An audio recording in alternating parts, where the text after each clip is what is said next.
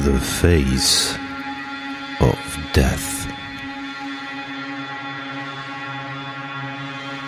Mysteriöse Kriminalfälle.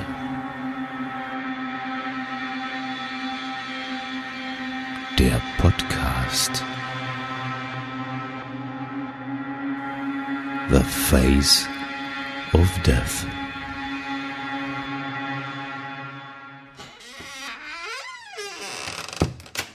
Hallo und herzlich willkommen zu einer neuen Folge Face of Death. Heute eine super Sonderspezialfolge zum Vatertag. Ich begrüße erstmal einen Menschen in der Leitung. Das ist wie immer der Hatti. Hallo Hatti. Hallo, ja, zum Vatertag habe ich mir natürlich Zeit genommen, äh, um eine neue Folge für euch aufzunehmen. Und ähm, ja, sitze hier morgens um elf sitzen wir hier und ähm, ja, äh, Bella hat schon gesagt, eine Sonderfolge. Wir haben es, glaube ich, gar nicht angekündigt. Doch, wir haben es angekündigt, aber nicht wann, ne? Oder? Ja, genau. Wir haben es ein bisschen offen gelassen.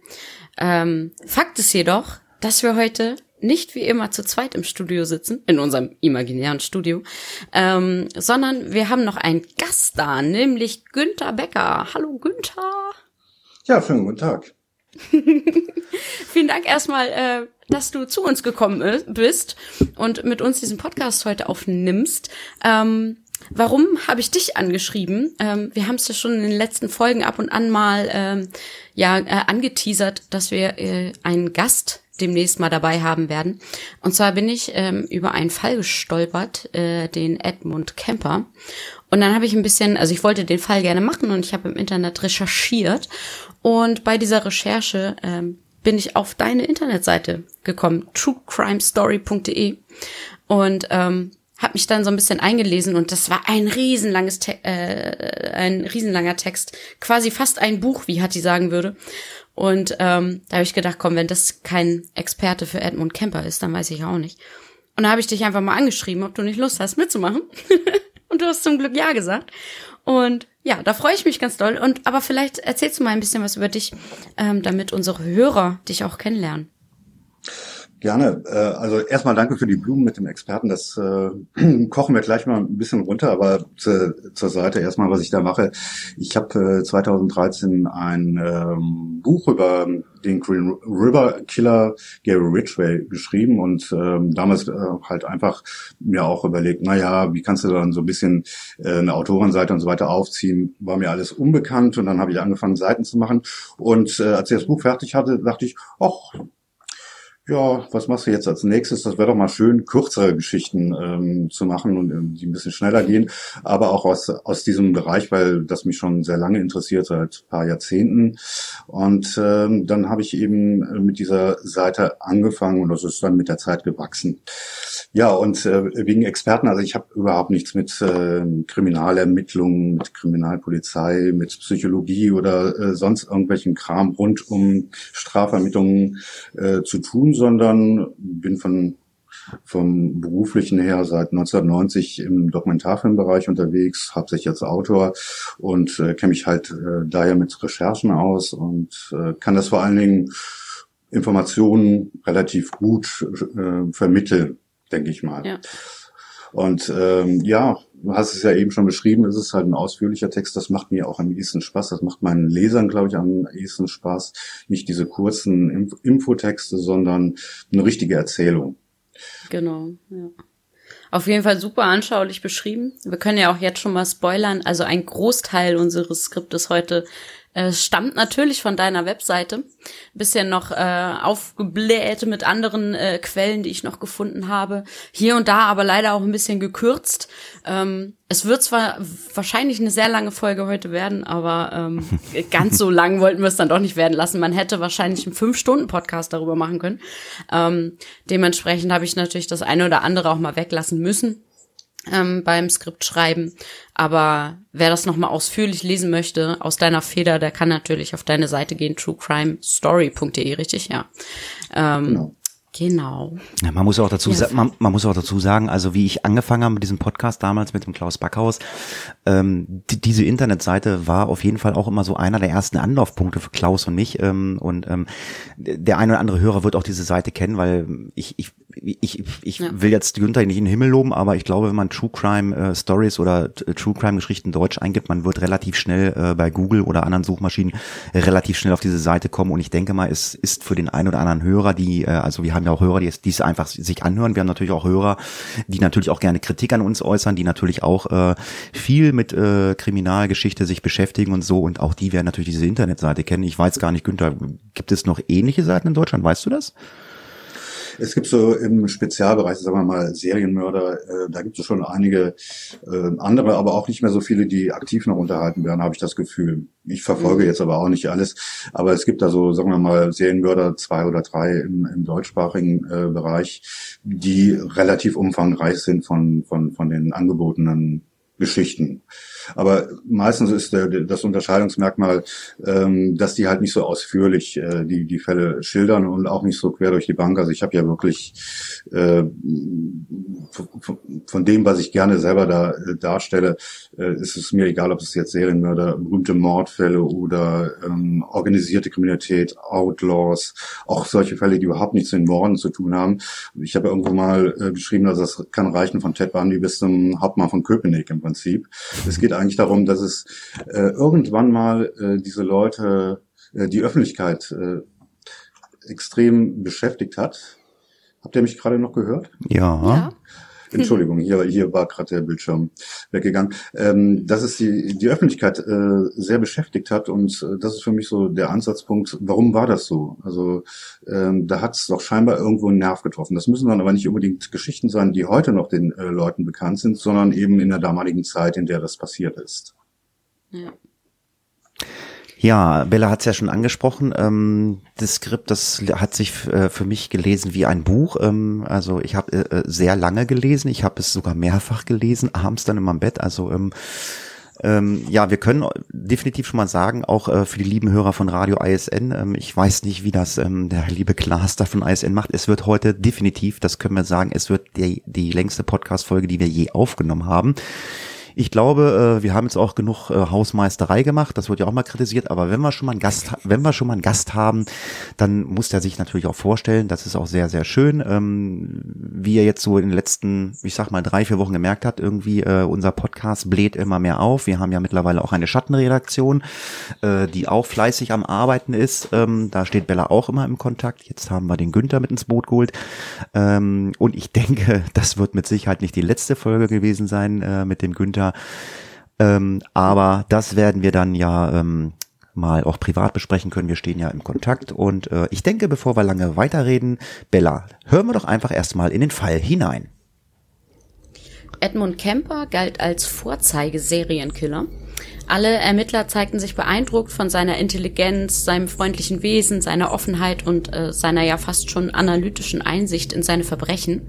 Kempers Taten äh, zeichneten ein anderes Charakterbild. Getrieben von einem unbändigen Hass auf Frauen empfand er Vergnügen am Manipulieren und Quälen seiner Opfer, die er über ihren Tod hinaus wieder und wieder demütigte. Ja, ich muss zu diesem Fall noch sagen, ähm, als ich das gelesen habe, das Skript, habe ich gedacht, wir haben schon so viele grauselige, gruselige Sachen äh, äh, gemacht. Ähm, das finde ich jetzt hier ist äh, auch mal wieder so eine Nummer, wo ich dann denke, so, wow, ich weiß nicht, wie es dir dabei gegangen ist, Bella. Es ist schon äh, starker Tobak. Ja, und ähm, Ja, der ist schon hart. Das ist schon sehr, sehr hart. Und ähm, ja, wie so oft äh, fangen wir natürlich, also wir haben jetzt mal keinen Unbekannten, also wir wissen schon, wer der Mörder ist, aber wir fangen natürlich erstmal an, äh, wer ist denn dieser Edmund Kemper? Und wie so in vielen dieser ähm, Serienkiller oder Mörder, die wir haben, äh, spielt natürlich auch immer äh, die frühe Kindheit und die Familie eine Rolle und ähm, es äh, ja es war dann auch mal wieder so eine schlechte äh, Kindheit, wenn man sich mal so die Biografie von äh, Edmund Kemper anguckt und zwar Edmund Kemper wuchs nämlich mit zwei Schwestern ja in einer zerrütteten Familie auf.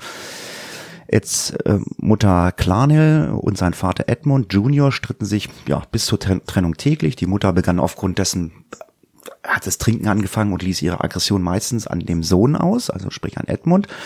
Äh, als zehnjähriger Junge wurde Kempner schließlich aus dem Wohnbereich in den Keller verbannt. Dort erhielt er ja, dann ein kleines Zimmer neben dem Heizungsraum, also quasi eingesperrt im Keller, also nicht was irgendwie jetzt wohnlich ist irgendwie. Als Begründung nannte die Mutter, dass Kempners Erscheinungsbild seinen Schwestern nicht länger zumutbarer wäre. Auch hätte sich die Schwester äh, oder die Schwestern ja haben sich sexuell belästigt gefühlt. Später gab Kempner zu, dass er gerade diesen Umzug in den Keller und äh, mit seinen Gewaltfantasien ähm, dann ja noch ähm, weiter halt vertieft hatte, das schürt ihn so richtig so, ach, das, das, ja, äh, bin da alleine und ja, hat da keine Umsicht, dann kommt man vielleicht Noch mal. mehr Groll. Ja, man kommt dann halt irgendwie auf Gedanken, ähm, aber das werdet ihr im späteren äh, dieses Falls noch hören. Er hat zum Beispiel äh, beispielsweise sich ausgemalt, wie er sexuelle Experimente an seiner Mutter und an den beiden Schwestern durchgeführt hat oder führen, führen könnte ähm, die dann allerdings auch immer mit dem Tod der drei geendet haben. Neben dieser Gewaltfantasien entwickelte sich Kempner dann äh, Camper. Äh, Kemper äh, ein stark ausgeprägtes äh, Gerechtigkeitsbedürfnis. Der wiederum kanalisierte sich dann in einer Vorliebe zur polizeilichen Obrigkeit. Kemper liebte die Fantasien beispielsweise aus, indem er mit Messer und Hammer bewaffnet seine schlafende Mutter beobachtet. Das muss man sich mal vorstellen. Ja, wenn ihr einen Hund hört, äh, ich höre ihn auch. Schon während seiner Grundschulzeit war Ed Kempner größer als seine Mitschüler, weswegen er häufig, ja, wie das so oft ist, gehänselt wurde, beziehungsweise ausgegrenzt wurde und auch dann angefangen hat zu fantasieren, die umzubringen. Zugleich fürchtete er sich ständig davor, von den anderen Kindern trotz seiner äh, Größe verprügelt zu werden. Also obwohl er äh, den äh, von der Körpergröße überlegen war, hat er immer gedacht, er wird verprügelt. Äh, obwohl er als Tagträumer galt und wegen der sozialen Ausgrenzung durch die Mitschüler sowie durch die Kaltherzigkeit seiner Mutter ungern zur Schule ging, bezeichnete er sich selbst als unauffällig und wegen seiner guten schulischen Leistung hochintelligent zu sein. Also so viel erstmal zu ähm, Camper. Jo. Es gibt diesen äh, berühmten Dreisatz vom FBI, wie erkenne ich einen Serienkiller? Ähm, er war Bettmesser als Kind und zwar überdurchschnittlich lange. Er hat äh, mit äh, Feuer herumgezündelt und ähm, äh, er hat Tiere gequält.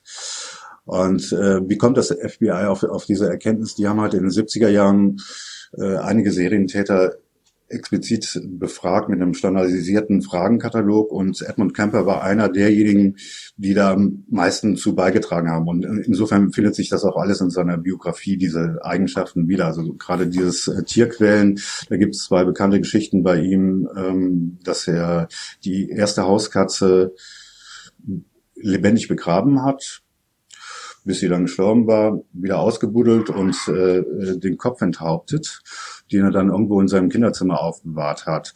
Und äh, zwei, drei Jahre später äh, hatten die Campers eine zweite Katze an, angeschafft. Auch die verschwand wieder, die zerlegte er mit einer Machete und ähm, äh, als die Mutter dann irgendwann die Einzelteile fand, hat sie begriffen, okay, der Junge ist nicht nur ein bisschen gestört, ähm, das ist ein Psychopath, also so hat sie es ausgedrückt. Und da war ja, das muss man äh, dazu verstehen, bei, bei der ersten Katze zehn Jahre alt, bei der zweiten Katze zwölf oder dreizehn Jahre, als er das gemacht hat. Ähnliche Sachen hat er zum Beispiel mit den ähm, Puppen seiner Schwestern angefangen, dass er, dass sie immer wieder gefunden wurden mit äh, enthauptetem Kopf. Also der hat schon gewisse Fantasien im sehr frühen Alter, äh, Gewaltfantasien in seinem Kopf ausgeprägt. Das, das gab er auch später zu, äh, oder er drückt es so aus, ähm, das, was in meinem Kopf als Zehnjähriger, Elfjähriger, Zwölfjähriger abging, ähm, alles, was ich später getan habe, kam dann nicht mehr ansatzweise heran. Also das muss schon sehr viel Gewalt, die sich dann auch eben mit zunehmendem Alter mit Sexualität verknüpfte, ähm, in, in, den Fantasien ähm, sehr extrem gewesen sein. Und ähm, äh, noch mal ein bisschen zur Biografie, um das äh, einzuordnen, was da passiert ist in dieser Familie. Äh, Kemper ist 1948 geboren, 1957, als Kemper acht Jahre, äh, neun Jahre alt ist, äh, kommt es zur Scheidung. Der Junge und die, die Schwestern äh, bleiben bei der Mutter. Die Mutter zieht nach in den Bundesstaat Montana. Der Vater bleibt in ähm, Kalifornien, wo die äh, Familie ursprünglich herkommt. Beide Elternteile heiraten ein zweites Mal, die Mutter sogar ein drittes Mal, bevor Camper 15 ist. Und ähm, er bekommt das alles von seiner Mutter ab, den, den Hass äh, auf ihren Ehemann, der, der sie verlassen hat. Äh, so hat er das Gefühl und äh, er muss immer als Buhmann äh, herhalten. Er, er kann es ihr nicht recht machen. Er wird immer von ihr runtergeputzt. Also äh, das war diese Situation. Und irgendwann äh, flieht äh, er halt mit 13, 14 Jahren von zu Hause und will zu seinem Vater. Das ist so in seiner Fantasie in diesen vier, fünf Jahren äh, nach der Trennung äh, die der große Rettungsanker gewesen. Also der Mann versteht ihn und und äh, wenn wenn Vater wieder da ist, dann äh, wird alles wieder gut und er taucht bei seinem Vater auf, der ist jetzt schon äh, zum zweiten Mal verheiratet, der hat weiteres Kind und der Vater kann überhaupt nichts mit diesem Jungen anfangen. Der sagt ihm, hau wieder ab, geh zu deiner Mutter. Hier, hier kannst du nicht bleiben. Und da ist dann mit Sicherheit äh, eine Welt äh, zusammengebrochen äh, für, für Camper, als dieser Traum, den er da hatte, nicht in Erfüllung ging. Und äh, es geht dann weiter, dass die Mutter dann sagt, äh, ich kann mit dir nichts anfangen, ich gebe dich jetzt zu den Schwiegereltern also den Eltern äh, ihres ersten Mannes. Da landet er dann auf einer Farm. Äh, und ähm, ja, die, die Schwiegermutter oder seine Großmutter, ähm, die hasst zwar seine Mutter, aber ähm, will wir zeigen, welche Erziehungsfehler sie gemacht hat und macht es dadurch nur noch schlimmer, weil sie ist vom, vom Typus her äh, sehr ähnlich. Sie, sie, sie maßregelt ihn ständig. Äh, sie sagt ihm, mach das nicht, mach, äh, tu, äh, lass da, äh, tu dies oder was. Und ähm, der, der fühlt sich wie vom Regen in die Traufe. Und dann irgendwann kommt es zum großen Knall. Da ist äh, Camper 15, 1964 im Sommer ist das. Äh, er hat wieder einen Streit mit seiner Großmutter. Äh, die beiden befinden sich in der Küche und ähm, Camper rastet aus, geht in sein Zimmer, holt sich äh, dort ein Gewehr, was ihm sein Großvater zu Weihnachten geschenkt hat.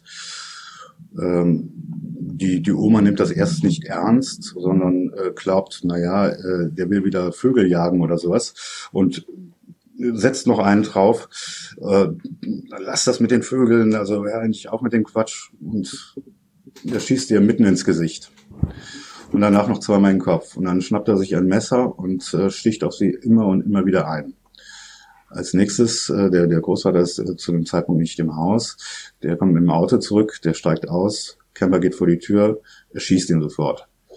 Dann äh, schleppt er die Leiche der Oma ins Schlafzimmer, die Leiche des Großvaters in die Garage, weiß dann aber nicht mehr weiter. Was, was ist seine nächste Idee? Mama anrufen. Ja, Mama, genau. Und Mama sagt ihm, also die von ihm zu diesem Zeitpunkt schon verhasste Mama, pass auf, du musst bei der Polizei anrufen, du musst dich stellen. Macht er dann auch. Und ähm, was dann folgt, das ist dann sozusagen schon Teil dieser Legendenbildung um äh, Camper. Äh, dem Polizisten kommt dieser Junge, der ist gerade 15 Jahre, hat seine Großeltern umgebracht. Und der zeigt keine Regung. Der sagt ganz locker, ja, er wollte mal äh, sehen, wie das ist mit dem Töten bei, bei seiner Oma und sein Opa hat er nur umgebracht, ähm, um ihm das Leid zu ersparen, dass jetzt seine Frau äh, tot ist. Aber die Tatumstände, die deuten eigentlich darauf hin, dass der ähm, Mord zumindest an der Großmutter, das war eine Affekttat. Also ähm, da ist halt aus ihm plötzlich die Wut rausgebrochen und ähm, hat sich auch nicht groß überlegt. Also so, so kann man die Tatumstände eben deuten. Und das ist dann passiert und dann hat er noch versucht, das Ganze zu verdecken, aber ist irgendwann an den Punkt gekommen, wo er sah, das funktioniert nicht. Also ich kann dieses Verbrechen hier nicht verbergen. Und ähm, ja, dann hat er sich ihm ergeben in sein Schicksal. Genau. Ähm, er hat sich ergeben, er hat sich ja gestellt er wird dann auch verhaftet ähm, und wird in ein Hochsicherheitsgefängnis, äh, also eine Hochsicherungs äh, Sicherheitsbesserungsanstalt, so in äh, Atascadero State Hospital. Ähm, ist ein äh, Krankenhaus für geisteskranke Straftäter. Dort wird er eingewiesen. Ähm, dort wird er auch untersucht. Man ähm, diagnostizierte bei ihm eine passiv-aggressive Persönlichkeit. Ähm, hier lernte er auch ähm, mit den Jahren, und das wird äh, später dann auch nochmal wichtig werden, ähm, 28 psychologische Tests samt den richtigen Antworten auswendig. Ähm, also er hat dort äh, viel Zeit. Er gilt auch da als, äh, ja, also er gilt dort als so ein Mustersträfling ähm, und eigentlich ein total ruhiger ähm, Typ sozusagen. Ähm, befasst sich hier aber auch schon sehr so mit der men menschlichen Psyche und will das alles irgendwie durchsteigen.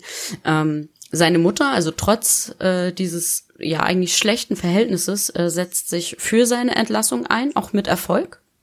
Ähm, 1969 wurde er vorzeitig entlassen, ähm, musste noch ein Jahr äh, in einer Vollzugsanstalt für Jugendliche verbringen und 1970 ähm, gelangte er dann gegen den Widerstand der Staatsanwaltschaft auf freien Fuß. Ähm, die Mutter, die sich da so für ihn eingesetzt hat, die hat zwischenzeitlich auch ähm, eine, eine neue Anstellung gefunden äh, als Sekretärin an der neu gegründeten University of California in Santa Cruz. Ähm, sie drängte ihren Sohn äh, dann wieder zu ihr zu ziehen. Ähm, und naja, doch, also die haben sich ja weiterhin ähm, gestritten. Also obwohl die Mutter sich so für ihn eingesetzt hatte, gingen die Streitigkeiten immer weiter. Das Verhältnis war eigentlich auch nach der Entlassung nach wie vor ähm, schlecht. Und äh, so kam es dann dazu, dass Kemper ähm, in eine eigene Wohnung äh, zog ähm, und schaffte sich dann nach eigenen Angaben auch vermehrt pornografische und äh, kriminalistische Literatur an. Ähm, diverse Anstellungen, die er äh, hatte und auch eine Bewerbung bei der äh, Highway Patrol äh, verliefen erfolglos. Ähm, zuletzt, äh, also bei der Highway Patrol wegen seiner Körpergröße ausgerechnet auch noch, also er war ja über zwei Meter groß. Ähm, 1971 wurde Kemper dann beim State Highway Department angestellt. Also man merkt schon, er hat, wie gesagt, dieses Fable für so Obrigkeiten. Er wäre auch äh, am liebsten in diesen, in so einen Job halt, am liebsten wahrscheinlich Polizist geworden. Ähm, aber es hat alles, alles halt nicht funktioniert, aber eben dann ähm, äh, dort bei der, äh, beim State Highway Department. Ähm, Camper suchte auch dann stets die Nähe zu Polizisten, also er wollte sich zumindest dann mit dem umgeben. Ähm, und äh, auch wenn er eben bei der Highway Patrol abgelehnt wurde, besuchte er regelmäßig dieselben Gaststätten und Kneipen wie eben diese Polizisten und ja, führte richtig Bekanntschaften mit denen oder Freundschaften mit denen. Ähm, auch sein Auto baute Camper ähm, wie ein ziviles Einsatzfahrzeug um. Ähm, er installierte zum Beispiel unter anderem ein Funkgerät, er schaffte sich Handstell Handschellen an, äh, er besaß eine Ausbildungsmarke, die er von äh, seinen Freunden, den Polizisten, geschenkt bekommen hatte. Ähm, und ja, mit dem äh, richtigen Arrangement dieser Accessoires zählte Camper dann, ähnlich wie später dann auch Ted Bundy, äh, darauf ab, ähm, ja, als eine amtliche Autorität wahrgenommen zu werden. Ähm, also er nach außen verkörperte er immer noch diesen starken Polizisten ähnlichen Menschen. genau. Und im, im Februar 71 äh, erlitt Kemper äh, allerdings einen Motorradunfall und hatte äh, nach einer außergerichtlichen Einigung äh, vorerst keine finanzielle Sorgen mehr, äh, denn die Einigung brachte ihm 15.000 Dollar ein. Und ähm, ja, mit Geld und viel Zeit kann man jetzt ein bisschen blöde Sachen anstellen. Ja, man muss dazu sagen, also diesen äh, Absatz aus unserem Skript, den Bella äh, euch da gerade erzählt hat, ähm, der wird später nochmal ganz wichtig, äh, also die Freundschaft zur Polizei, weil da sind dann nämlich Sachen passiert, ähm, eigentlich für uns äh, unvorstellbar, auch in Deutschland. Ähm, da kommen wir mal später zu. Ähm, das ähm, ist ja, ich nenne es einfach mal bewusst gesteuert gewesen schon von ihm. Ja, und Face of Death Podcast, ähm, wer den regelmäßig hört, weiß, äh, wir haben unwahrscheinlich viele äh, Fälle äh, mit Serienmördern und das ist dann nämlich auch mit äh, Camper passiert. Aus einem Mörder wurde ein Serienmörder. In der Psychiatrie hatte Kemper nämlich dann schon Pläne geschmiedet und zwar für Ermordung von Menschen und das Verstecken ihrer Leichen. Also er hat das schon bewusst geplant, wie äh, verstecke ich die Menschen, wenn ich sie getötet habe. Und äh, das Ganze ja auf einer Schiene, ähm, ja, man könnte schon sagen, das war das Ganze war professionell. So hat er schon dort äh, zum Beispiel erwogen, Leichen zu zerstückeln, um die Identifikation zu erschweren und die einzelnen Körperteile dann auch in verschiedenen Bundesstaaten zu entsorgen. Ich meine, wir reden halt äh, von den 70er Jahren. Ähm, wir hatten das ja schon des Öfteren mal, DNA-Spuren äh, und so, das kam ja erst wesentlich später. Ich glaube, Ende der 80er, Anfang der 90er hatten wir mal, dass das da mit diesen ganzen DNA-Vergleichen losging. Und in den 70ern äh, war es wahrscheinlich noch nicht so einfach. Deswegen, okay, ich zerstückel die Leichen, dann äh, wird die Identifikation halt sehr, sehr schwer.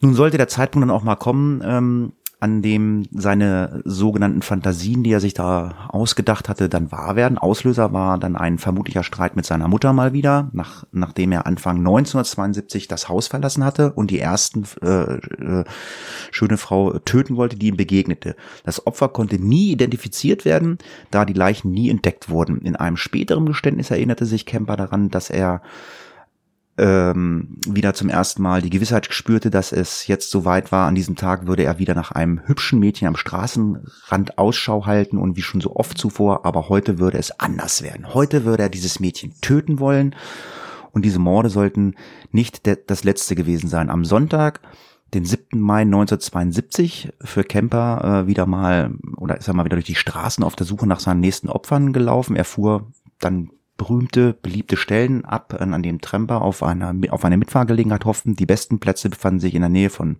Universitäten. Das werdet ihr jetzt auch oft hören. Studentinnen liebten es, per Anhalter zu fahren. Und das wusste Edmund. Das gehörte zu dem Lebensgefühl der damaligen Jahre dazu. Trampen äh, oder Trampen bedeutete Mobilität, Trampen bedeutete Freiheit.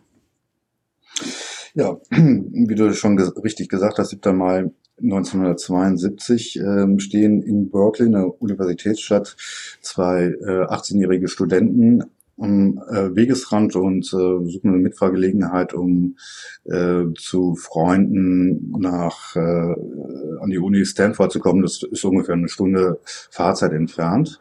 Äh, die beiden Studentinnen heißen Marianne Pesci und Anita Lucchessa. Und die fühlen sich relativ sicher, weil sie zu zweit eben unterwegs sind. Die eine passt auf die andere auf. Und ähm, Camper fährt an ihnen vorbei. Und du hattest ja eben gesagt, er sucht eigentlich ein Mädchen, aber ihm ist das egal.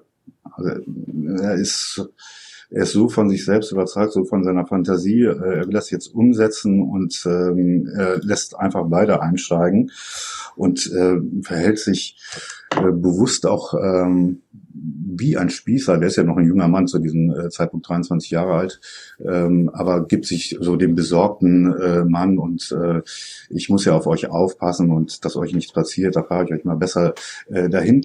Jetzt äh, äh, ist er aber schon ein ganz geübter äh, Fahrradleiter. Er hat um, später in seinem Geständnis gesagt, ungefähr 150 Mal äh, diese Situation gesucht, Tramperin einsteigen lassen, sich mit ihnen unterhalten, sie beobachtet, geguckt, wie sie reagieren und ähm, deswegen kann er ihnen das auch gut verkaufen. Die fühlen sich sicher. Er, er drückt das nachher, ich zitiere ihn jetzt mal so aus. Ich hatte nach einem Opfer Ausschau gehalten, nun standen da plötzlich zwei Frauen. Egal, es gab jetzt kein Zurück mehr. Die beiden Mädchen waren praktisch schon tot in dem Moment, in dem ich sie sah. Sie waren noch unglaublich naiv. Sie hielten sich für clever, weil sie zu zweit rannten. Sie dachten, ihnen könnte nichts passieren. Sie glaubten, sie hätten alles im Griff. Es tat fast schon weh, wie blauäugig die beiden durchs Leben gingen. Also er fühlte sich ihnen einfach überlegen von seiner Erfahrung in, in diesem Moment. Und so kam es dann leider auch, dass die beiden Mädchen sich sehr erheblich in, äh, in ihrer Menschenkenntnis getäuscht hatten. Edmund Kemper fuhr jetzt rund 15 Kilometer Richtung Alameda, bis er vom Highway in einen einsamen Waldweg abbog. Ähm, die Studenten spürten da wohl schon instinktiv, äh, dass ja, sie hier jemanden auf den Leim gegangen sind und dass ihnen Gefahr drohte. Ähm, Edmund Kemper witterte auch äh, ihre Angst, was ihn wahrscheinlich noch viel mehr aufgestachelt hat. Ähm, er bemerkte, äh, wie sie ja immer stummer wurden, verstummten, ihre Gedanken im Kopf äh, wahrscheinlich rasten und ergötzte sich regelrecht an ihrer Angst ähm, und begann ihnen dann auch frei heraus zu erzählen, dass er sie vergewaltigen werde ähm, er habe äh, zudem auch vor, sie dann in seine Wohnung zu verschleppen. Ähm, nun, naja, er, er wusste es auf jeden Fall in dem Moment schon besser, denn äh, seine Wohnung würden die beiden nicht mehr lebend erreichen. Ähm, das hatten ihm damals schon seine Knastkumpanen eingetrichtert, also niemals Zeugen hinterlassen. Das hat er sich in Daily Level geschrieben. Ähm, lässt man Zeugen laufen, dann zeigen sie einen an und man ist geliefert.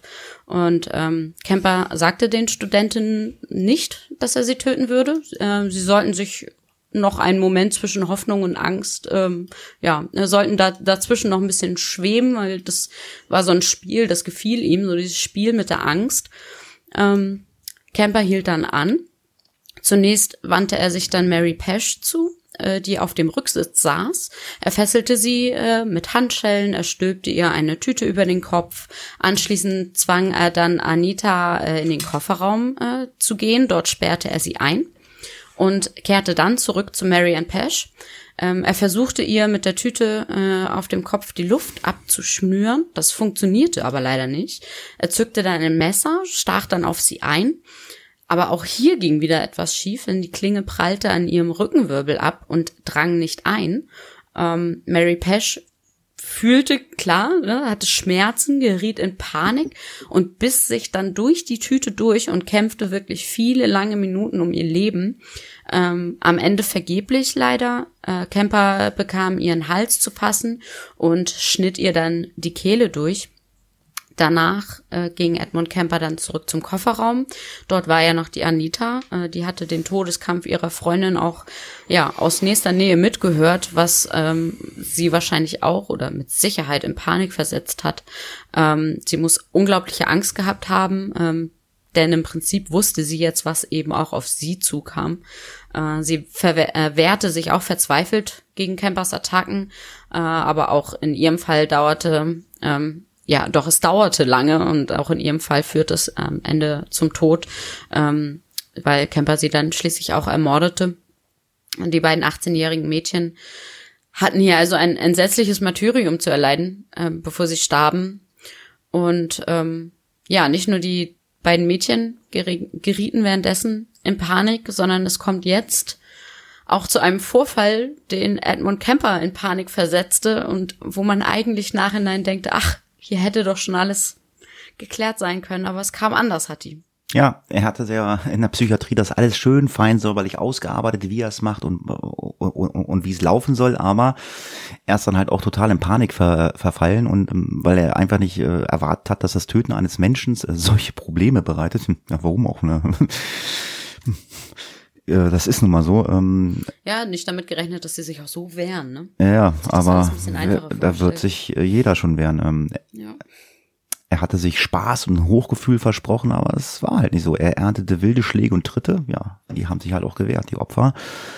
Äh, unkontrolliertes Zucken gab es dann halt auch. Das hat dann halt was, ähm, wenn man jetzt äh, mal in die Medizin geht, natürlich was auch mit den Nerven zu tun. Schmerzen und Angstschreie gab es natürlich auch von den Opfern. Die haben total verrückt und kirre gemacht. Das selbstherrliche Herr über Leben und Tod äh, Gehabe war ihm zumindest vorübergehend ähm, dann äh, ja abhanden gekommen. Kemper rannte äh, dann in den angrenzenden Wald. Er wollte einfach nur noch weg davon. Erst als er ein paar hundert Meter weit weggelaufen war, ja, dann hat er sich wieder besonnen, kam zum Verstand. Am Straßenrand lagen dann nun zwei Leichen in einem Wagen, und zwar in seinem Wagen. Er musste die Toten wegschaffen, sonst würden sie ihn ja schnappen. Er musste so vorgehen, äh, wie er sich das zuvor dann halt äh, überlegt hatte. Also sprich, ich muss die irgendwie zerteilen, zerstückeln, wie auch immer. Ja, und dann äh, kam, wie es kommen musste, er kam in eine Polizeikontrolle. Ähm, es erwartete ihn ähm, dann, das Ganze erwartet ihn nämlich auf der Rückfahrt zu seinem Apartment. Ähm, äh, die Streifenbeamten haben dann nämlich äh, gesehen, ey, du hast ein kaputtes Rücklicht äh, an deinem Fahrzeug, so kannst du natürlich nicht fahren. Und ähm, Anita Lucessa äh, oder Lucessa, die hat nämlich äh, während ihres Todeskampf äh, ja einen Scheinwerfer, einen Scheinwerfer zertreten, ja, als sie um ihr Leben kämpfte. Ich meine, die wehren sich dann halt mit Händen und Füßen und äh, diesmal bietet Kemper aber dann absolut die Kontrolle über sich, obwohl im Inneren ein Sturm in ihm tobte, wie er dann auch später gestanden hatte. Ja klar, ich habe da zwei Leichen im Keller, kommt eine Polizeikontrolle. Äh, ja, und er hat halt einfach nur Glück, dass er einfach nur ja mit einer Verwarnung davon kam. Und ähm, es ist ähm, ihm Gott sei Dank verschont geblieben, dass die dann das Auto komplett auseinandergenommen haben. Aber da kann Günther, glaube ich, ein bisschen was zu sagen. Genau, also ähm, er hat schon später klargestellt, okay, äh, wenn der Polizist Polizist jetzt tatsächlich das von mir verlangt hätte, dann hätte ich versucht, ihn umzubringen. Also, der war in dem Moment völlig auf, auf diesem Trip, ich will hier entkommen, ich will mein Ding durchziehen, ich will nicht ins Gefängnis wieder oder in irgendeine Anstalt, äh, wo ich schon mal war. Ähm, jetzt äh, wäre das aber eben weitaus gefährlicher ihn gewesen, ganz unabhängig davon, ob er es geschafft hätte, jetzt diesen Polizisten zu überwältigen. Ähm, wenn ein Polizist ums Leben kommt, dann ist sofort der ganze Apparat unterwegs und äh, da wird eine Großwarnung ausgesucht, da werden alle Spuren gesichert, da geht es schnell. Und das wäre natürlich für Edmund Kemper äh, zu diesem Zeitpunkt eine echte Bedrohung gewesen. Den hätte man wahrscheinlich relativ schnell erwischt. Jetzt passiert aber Folgendes, das waren zwei 18-jährige Studenten, die da verschwanden. Das äh, erregt dann natürlich auch Aufmerk Aufmerksamkeit. Die Freunde, die, die auf sie warteten, melden das der Familie, die Familie wiederum der Polizei. Aber 18-Jährige sind nun mal volljährig und äh, da springt der Polizeiapparat nicht mehr sofort an bei vermissten Fällen, vor allen Dingen. Ja, ist, ist, das, ist, das, ist das nicht äh, 21 Volljährigkeit? Das kann sein, dass es in den USA äh, damals noch anders war, weil ich meine, äh, das ist schon in den 60er, äh, 60er Jahren ein bisschen umgestellt worden, vielleicht auch vom Bundesstaat zu Bundesstaat. Ah, okay. Ähm, auf jeden Fall, äh, auch selbst bei Teenagern wird das schon anders gewertet als bei, bei einem kleinen Ja. Kind, was, äh, was verschwindet. Also äh, das ist auch nicht nur so in den USA, sondern auch, ich habe mich mal hier um Vermisstenfälle gekümmert, wie, wie damit umgegangen wird. Es ist einfach so, dass äh, ich weiß nicht, 95 Prozent oder sowas äh, aller Fälle, ähm, die Leute ke- kehren wieder zurück und äh, die Fälle, die äh, verfolgt werden müssen, sind Minderjährige, das sind ähm, pflegebedürftige ältere Personen, also Demenzkranke zum Beispiel, oder äh, Leute, die verschwinden, wo es eindeutige Hinweise auf eine Gewalttat gibt. Und das lag ja in diesem Fall nicht vor. Man wusste nicht, was mit diesen beiden Studentinnen passiert war. Niemand hatte etwas gesehen, niemand wusste etwas zu berichten. Naja, und ähm, insofern verging einfach Zeit, bevor man da irgendwas unternahm. Wahrscheinlich hat sich auch nur ein einzelner Beamter darum gekümmert. Also es gab überhaupt keinen Fahndungsdruck für Camper und Camper konnte eben einfach äh, untertauchen, konnte in, in seine Wohnung, in sein Apartment fahren, konnte das, was er sich vorher vorgenommen hatte, die äh, Leichen zu zerlegen. Ähm, und das ganze Prozedere, da wird äh, Bella ja jetzt etwas dazu sagen, worin seine Fantasie äh, bestand. Das konnte er alles ungestört durchführen dort. Genau. Ähm, er war dann also quasi da, hat diese Leichen ähm, zerstückelt, äh, beziehungsweise er fotografierte zunächst die beiden Leichen, bevor er sie dann vergewaltigte und dann zerstückelte. Äh, das Ganze, also da ging er sehr methodisch vor, machte das auch wirklich langsam, man kann ja fast sagen, also für ihn zumindest mit Genuss. Ähm, er trennte dann wirklich ein Körperglied nach dem anderen ab. Äh, bei jedem Schritt legte er eine Pause ein und machte wieder neue Fotos. Also er zelebrierte das regelrecht. Er schändete erneut die Körper, also genauer gesagt dann die einzelnen Leichenteile. Ähm, an diesem Detail hat er später auch wirklich keinen Zweifel aufkommen lassen. Also er hat das ja wirklich sehr detailliert beschrieben, was er dann immer gemacht hat. Und dieses Zerteilen der Leichen ähm, hat ihn einfach sexuell hochgradig erregt.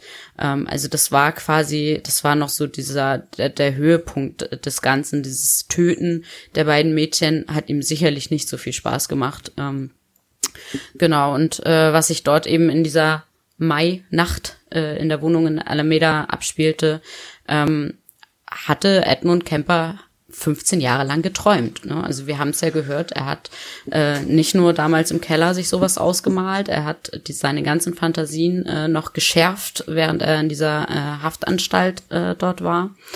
Und jetzt hat er dann endlich seine Fantasien in die Tat umgesetzt. Ähm, er verpackte dann die Leichenreste in Müllsäcke und fuhr mit ihm zum Loma Prieta oder Prieta. Ähm, also es ist ein Berg in der Umgebung von Santa Cruz. Er verscharrte dort die Säcke ähm, in umwegsamem Gelände und markierte sich aber auch die Stellen, denn er plante, zu den Leichen äh, zurückzukehren. Die, die Körper waren sowas wie sein Eigentum jetzt, die gehörten ihm und mit denen kann er tun und lassen, was er wollte. Ähm, und so ähm, konnte er sich eben die Stellen merken und ähm, eben immer wieder zu diesen Leichen zurückkehren. Ähm, niemand würde ihm hier irgendwas verbieten können. Ähm, und ja, immer wenn er dann zurückkehrt, also man, man weiß, dass es ihm besonders die Schädel angetan haben.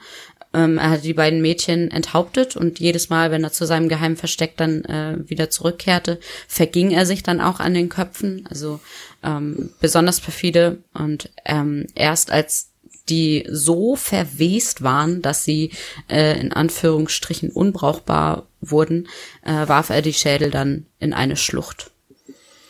Ja, und einer der beiden äh, wurde dann von der Polizei am 15. August 1972 äh, gefunden. Äh, man konnte Mary Ann Pesch dann de, das, das Ganze zuordnen. Die Beamten konnten aber keine weiteren Knochendecken. Kemper hatte sie in einigen Entfernungen in den Bergen verscharrt, aber spätestens ab diesem Zeitpunkt muss, äh, musste die Polizei davon ausgehen, dass die beiden Anna, äh, Anhalterinnen ähm, ja einem Mord zum Opfer gefallen waren. Und nun mussten natürlich auch Ermittlungen äh, starten. Äh, Kemper vertrieb sich die Sommermonate währenddessen mit endlosen Autotouren durch Kalifornien. Er ist immer durch die Gegend gefahren. Der hat zahlreiche Anhalter mitgenommen, die er allerdings, was man sagen muss, nicht getötet hat. Der Rausch des Doppelmordes, der hat so lange angehalten. Also der war da so äh, drauf fixiert. Ich habe die beiden umgebracht, dass er die an anderen Anhalterinnen nicht umgebracht hatte. Ähm, er hat die äh, immer schön fein an jetzt äh, gewünschtes Ziel gebracht wo die auch immer hin wollten. Der hat sich mit denen unterhalten äh, während der Fahrt und ähm, hat ähm, dann auch ähm, mit den Anhaltern darüber gesprochen, was wohl mit diesen beiden verschwundenen Studentinnen passiert ist. Ähm, ja, und hat erzählt, ja, das muss ein geheimnisvoller Mörder sein, der ähm, es unvorsichtig äh, oder auf unvorsichtige Anhalterin abgesehen hat. Ähm, er hatte ihnen dann auch immer den guten Ratschlag gegeben, ah, die sollen das Trampen also nicht äh, ähm, weiter äh, durchführen, das ist zu gefährlich. Während der Zwang, während dieser ganzen zwanglosen Gespräche beobachtete er aber auch immer die Frauen, wie die darauf reagiert haben. Und die haben sich halt auch immer äh, geschüttelt vor Grusel, uh, was erzählt er uns da? Und ja, wie das so ist, äh, es werden ja viele Sachen dann auch in solchen Gesprächen, ja, es wird, es werden Witze, Scherze gemacht, man, man lacht das Ganze einfach so weg und ähm, Sowas passiert mir schon nicht. Ja, genau, äh, es wird halt immer alles schön geredet. Ähm, und äh, er taxierte sie als potenzielle Opfer, sobald eine von ihnen die Tür äh, im Wagen dann den Wagentür geöffnet hat, äh, hat er sich so gedacht, ja, jetzt ist das Leben in meinen Händen. Das hat ihm schon ausgereicht, ähm, dass er halt die Macht hat und äh, vor, das Ganze war dann vorläufig bis zum 14. September 1972. An diesem Tag ließ äh, dann die nächste Frau ihr Leben.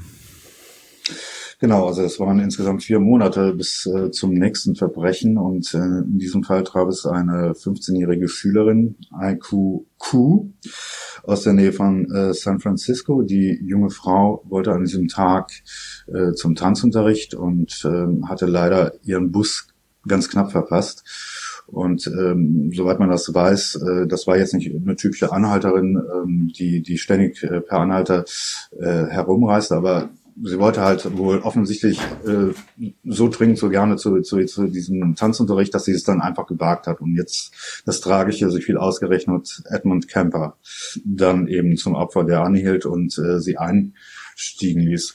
Da hatte sich sein ähm, diese vier Monate, die hatten auch äh, natürlich bei ihm insofern äh, etwas verändert, dass er nochmal durchgegangen war, wie führe ich diese Tat durch, wie, wie habe ich am, am besten die Kontrolle und so weiter. Da, dazu hat er dann später mal wirklich geäußert, was dann dort in diesem Auto passierte, an diesem äh, 14. September 1972. Irgendwann zog ich meine Pistole hervor. Dieses Mal wollte ich kein langes Schreien, keinen Kampf. Ich wollte bloß töten. Also hatte ich mir eine Schusswaffe besorgt. Ich zeigte ihr das Teil, hielt sie ihr vors Gesicht und sie flippte total aus. Dann legte ich die Pistole wieder unter meinen Sitz. Das zeigte noch mehr Wirkung. Nun hatte sie endgültig Todesangst vor mir. Aber man kann sich ja vieles vornehmen und dann kommt es doch anders. Und genau das passierte. Er ähm, hielt den Wagen an einer abgelegenen Stelle an mit dieser völlig verängstigten jungen Frau und stieg aus, um sich dann äh, zur, zur Beifahrerseite zu begeben aber hatte leider sich dabei, oder nicht leider, um Gottes Willen, ähm, äh, hatte sich dabei ausgeschlossen. Und das war natürlich eine Riesenchance für das Mädchen, dieser Situation zu entkommen. Denn die Pistole lag immer noch unter dem Sitz. Sie konnte einfach dazu greifen. Er konnte nicht in dieses Auto reinkommen. Sie hätte einfach nur diese Pistole nehmen müssen, auf ihn zielen und äh, ihn, ihn vertreiben äh, müssen. Aber Tja, das ist dann leider nicht passiert. Also wahrscheinlich war dieses Mädchen so dermaßen in Panik, dass dann eben auch kein klares Denken mehr möglich war. Sie öffnete ihm stattdessen die Tür und das war natürlich dann ihr Todesurteil in diesem Moment. Denn äh, Kemper ging dann sofort zum Angriff über, nicht mit der Pistole, sondern äh, er hielt ihr die äh, Nase zu, den Mund zu und äh, wartete eben, bis sie, bis sie ohnmächtig wurde, vergewaltigte sie und äh, erdrosselte sie anschließend. und ähm, verließ dann eben mit dem Leichnam, den Leichnam war er vorher in den Kofferraum des Wagens, äh, die Gegend fuhr erst ziellos herum, machte an der Bar halt und ähm, schüttete sich sich ein paar Drinks in den Kopf und äh, fuhr dann wieder zu seinem Apartment, äh, wo er die Leiche dann zerstückelte nach dem Vorbild von Marianne Pesci und ähm, Anita Lucchesa. Ja, ähm, wir machen mal einen kleinen Schwenk. Ähm, denn, also es ist ja so, also äh, Campers Mordserie ist für sich genommen ja jetzt eigentlich schon übel genug. Ähm, aber es kommt jetzt noch äh, zu äh, äh weiteren Mordserien. Ähm, denn ab dem 13. Oktober 72 verschlimmerten sich die Dinge um ein Vielfaches, ohne dass Camper überhaupt äh, diesbezüglich äh, hier irgendeine Schuld traf oder zumindest die alleinige Schuld äh, traf. Ähm, Camper, äh, der äh, kam ja eigentlich aus Santa Cruz, einem äh, Küstenstädtchen rund 100 Kilometer südlich von Alameda, also da, wo wir jetzt gerade äh, uns befunden haben. Ähm, nach dem Mord an Aikuku äh, kehrte er auch dorthin zurück, also nach Santa Cruz. Ähm, das war eine Touristenstadt mit Traumständen, äh, Stränden, Palmen, äh, riesigen Mammutbäumen, also das, was man so in den Katalogen dann immer sieht, wo man auch unbedingt mal hin will. Ähm, die Pazifikstadt gehörte ähm, zu den Top-Wohnlagen in den Vereinigten Staaten. Äh, die University of California hatte hier gerade einen Standort eröffnet, ähm, was eben die Attraktivität zusätzlich steigerte. Viele junge Menschen äh, strömten in die Stadt aber eben einziger Wermutstropfen in ihrem Gefolge tauchten dann auch äh, jede Menge Hippies auf, äh, die das gepflegte Stadtbild aus der Sicht der äh, zumindest alteingesessenen Bewohner ähm, verschandelten. Ähm, also hier äh, trat ein Wandel auf und ähm, das Idyll wurde Anfang der 1970er Jahre dann innerhalb von zwei Jahren komplett zerstört.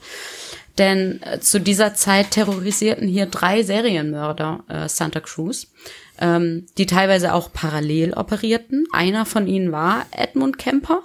Ähm, aber es gab eben auch noch zwei andere, wie wir ja heute wissen. Äh, die Mordserien forderten zusammen 26 Menschenleben. Das alles in einer Stadt, die gerade mal 50.000 Einwohner hatte. Ähm, und plötzlich war es so, dass Santa Cruz nicht mehr das Traumziel äh, vieler Amerikaner war, sondern ähm, auch so genannt wurde äh, in den Zeitungen, die Welthauptstadt des Mordes.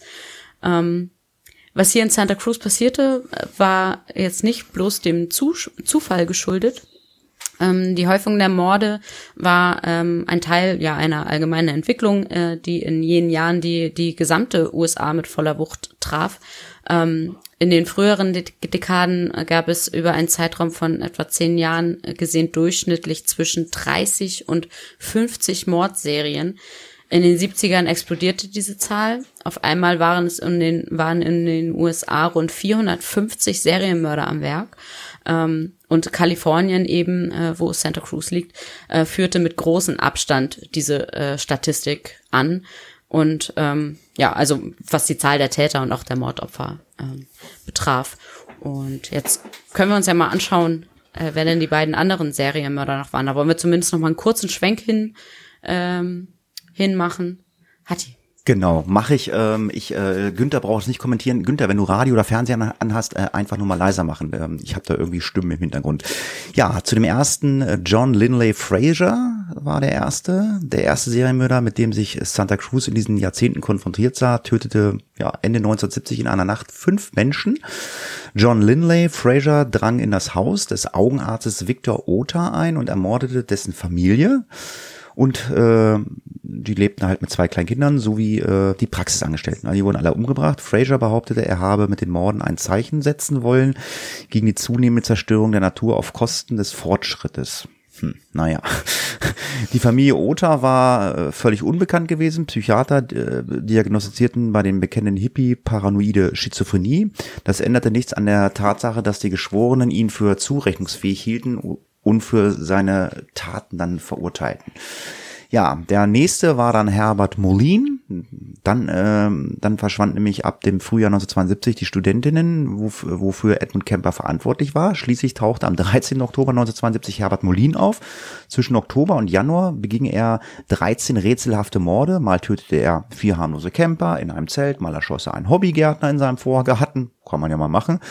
Molin hatte ebenfalls vermeintlich, ja, auch so seine Ziele sich gesetzt, äh, um Menschen zu töten. Er wollte die Bevölkerung von Kalifornien vor einem Super-Erdbeben bewahren. Dazu musste er seiner Überzeugung nach zuvor 13 Menschen als Opfer darbringen. Also auch irgendwie einer, der nicht ganz äh, beisammen ist. beisammen ist, so nennen wir es mal vor sich. Er bemühte sich zunächst äh, telepathisch darum, per Gedankenübertragung wollte er die Auserwählten davon überzeugen, sich selbst als Opfer für die heilige Mission anzubieten äh, ja, den nach umzubringen. Als das nicht funktionierte, griff Molin zum Messer, Pistole und Baseballschläger und schritt selbst zur Tat, um dann halt dieses Erdbeben zu vermeiden. Ja, und äh, wurde, äh, wie gesagt, von äh, der Polizei in flagranti erwischt dabei.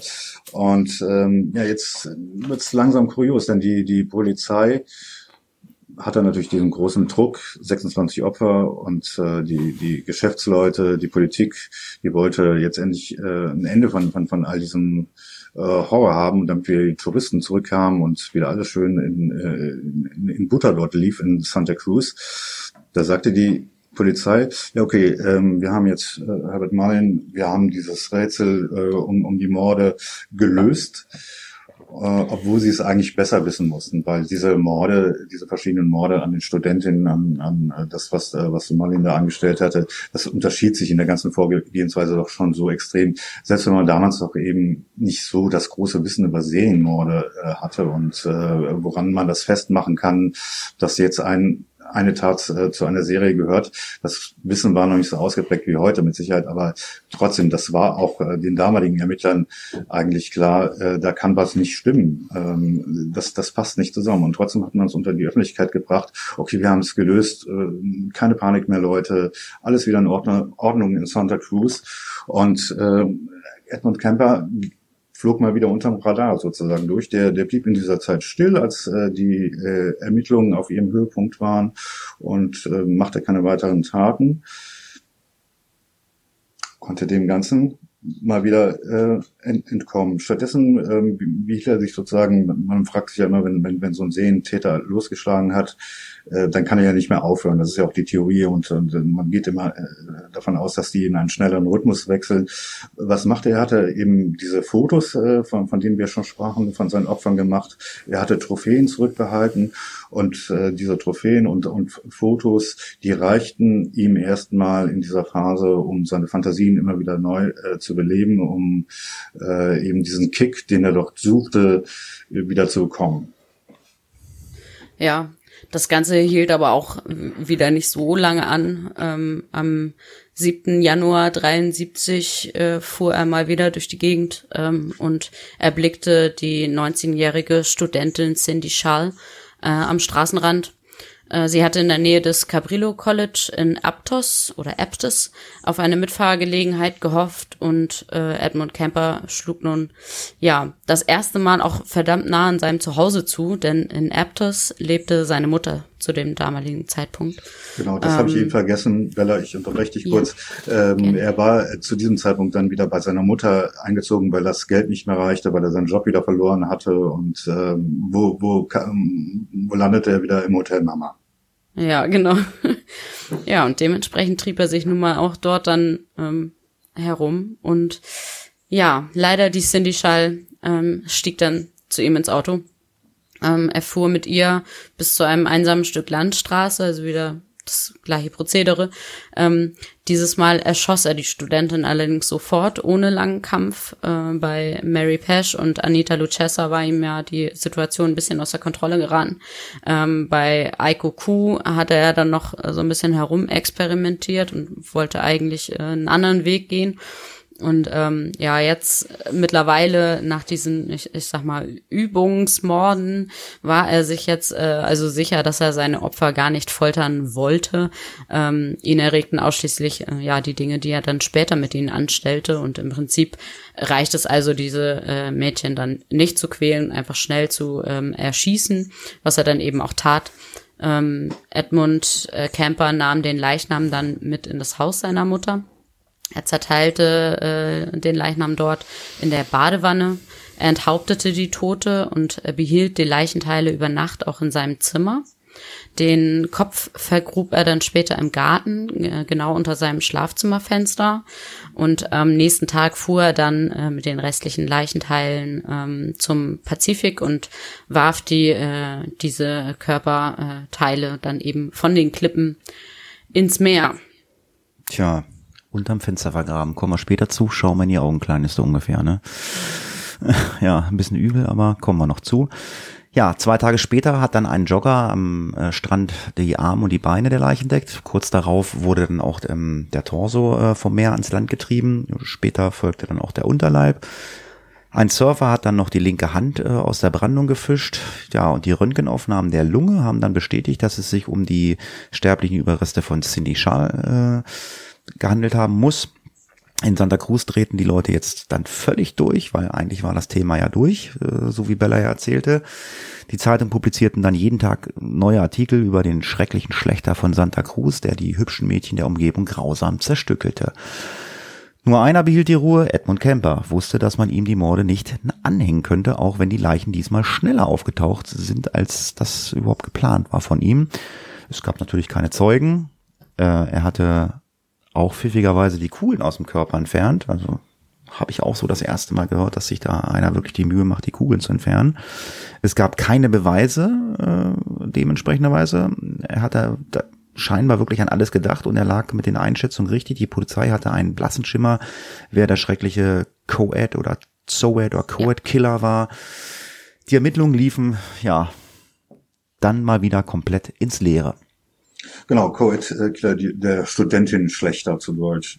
Genau. Ähm, also die, die ersten Morde, die, die fanden, ich, ich nehme jetzt mal die, die äh, Morde an den Großeltern aus, ähm, jetzt nur diese Mordserie an den Studentinnen, die liefen im äh, Abstand von vier Monaten. Mai 1972, September 1972, Januar 1973. Jetzt äh, erhöhte aber das Tempo, denn äh, nur ein, ein Monat später, am 5. Februar 73, kommt es zur nächsten Tat. Und wieder sind es zwei Opfer. Also das ist ähm, eigentlich schon schwer zu glauben, also dass, dass jemand sich dann eben äh, das zutraut, äh, zwei Opfer gleichzeitig unter Kontrolle zu halten äh, als, als einzelne Person. Aber äh, da sieht man dann eben auch, ähm, wie sehr so sich dieses ganze Geschehen dann äh, immer mehr auch in so einer äh, ich bin allmächtig, ich bin unsichtbar, ja, ich, mich kriegt genau. keiner, ich kann machen, was ich will, ähm, ähm, dann, dann äh, verdichtet.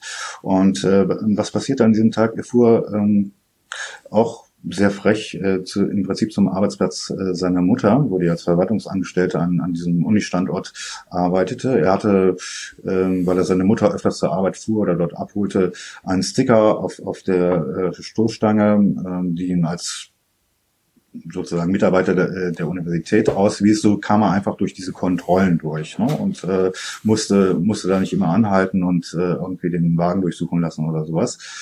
Und äh, er fuhr halt auf diesem Campusgelände herum und ähm, traf auf die erste Anhalterin, äh, äh, Rosalind Thorpe, 24 Jahre Studentin, ließ sie einsteigen, fuhr weiter, sah eine sah die nächste Studentin, die, die den Daumen raushielt, die 23-jährige Alice Liu, hielt wieder an, ließ die junge Frau einsteigen. Und natürlich hatten die ja dann auch wenig Misstrauen. Also äh, da war ja noch eine andere junge Frau, die, so diese Alarmsignale von Gefahr, ich muss aufpassen, das äh, ist dann natürlich runtergefahren. Ähm, ich zitiere mal wieder äh, Edward Kemper, was er später im Verhör zu dieser Situation sagte, was dann auch geschah. Miss Liu stieg auf den Rücksitz und setzte sich auf die rechte Seite direkt hinter Miss Thorpe. Ich fuhr ein wenig kreuz und quer über das Campusgelände, Campusgelände, dann verlangsamte ich das Tempo an einer Stelle, an der sonst niemand zu sehen war. Ich sagte zu den beiden, was für eine schöne Aussicht. Ich hielt einen Moment an. Die beiden blickten zum Fenster hinaus. In der Zeit hatte ich meine Pistole unter dem Sitz hervorgekramt. Ich legte auf den Kopf von Miss Forbes an und zog den Abzugbügel. Sie fiel mit dem Gesicht gegen das Fenster. Miss Liu geriet in Panik. Sie riss die Hände hoch, um ihr Gesicht zu schützen. Ich drückte ab. Aber sie bewegte sich. Ich verfehlte sie schoss insgesamt zweimal daneben. Mit der dritten Kugel traf er dann Alice Lou allerdings in die Schläfe und äh, hat dann wohl auch mal weitergefeuert. Ähm, machte, sie stöhnte noch, machte laute Atemgeräusche. Irgendwann war sie aber tot und er hüllte die beiden Frauen. Man muss sich das einfach mal bildlich vor, vorstellen. Mitten auf diesem Campus, ja gut, an einer etwas abgeschiedenen Stelle an diesem Campus, Campusgelände, hüllt er sie einfach in Decken, fährt dann zum Ausgang. Das war ja, wie gesagt, äh, wie, muss man sich wie Fördner Sicherheitsdienst dort vor, vorstellen, mhm. mit einer Schranke. Er fährt da einfach vor und sagt, äh, Hallo und zeigt so auch seinen Sticker hier, gehört dazu und fährt dann einfach durch diese Schranke durch mit den beiden Leichen, die noch im Auto sitzen. Und äh, erzählt diesem Typen äh, äh, an der Schranke, ach, das sind ein paar besoffene Studentinnen, die fahre ich jetzt mal kurz nach Hause. Also man merkt schon, er wird echt abgebrüht. Also ähm, er fühlt sich wirklich sicher und äh, wie du schon richtig gesagt hast, so wie so ein bisschen allmächtig, ne? Ihr könnt mir gar nichts. Ähm, er schafft es also jetzt von diesem Unigelände runter und ähm, fährt mit Leichen äh, dann wieder einmal zum Haus seiner Mutter. Äh, dort zerlegte, äh, zerlegte er sie, äh, er enthauptete sie, ähm, während übrigens seine Mutter in der Nähe war.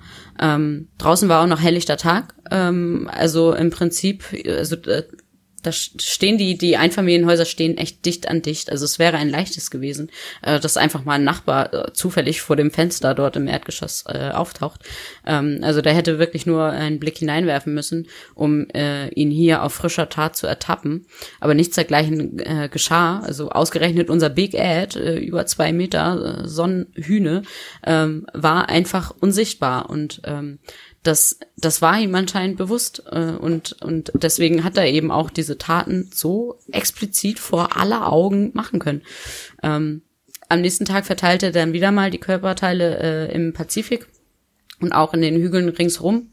Ähm, die Köpfe schaffte er ähm, in eines seiner speziellen Verstecke, eben um ähm, dort immer wieder hingehen zu können.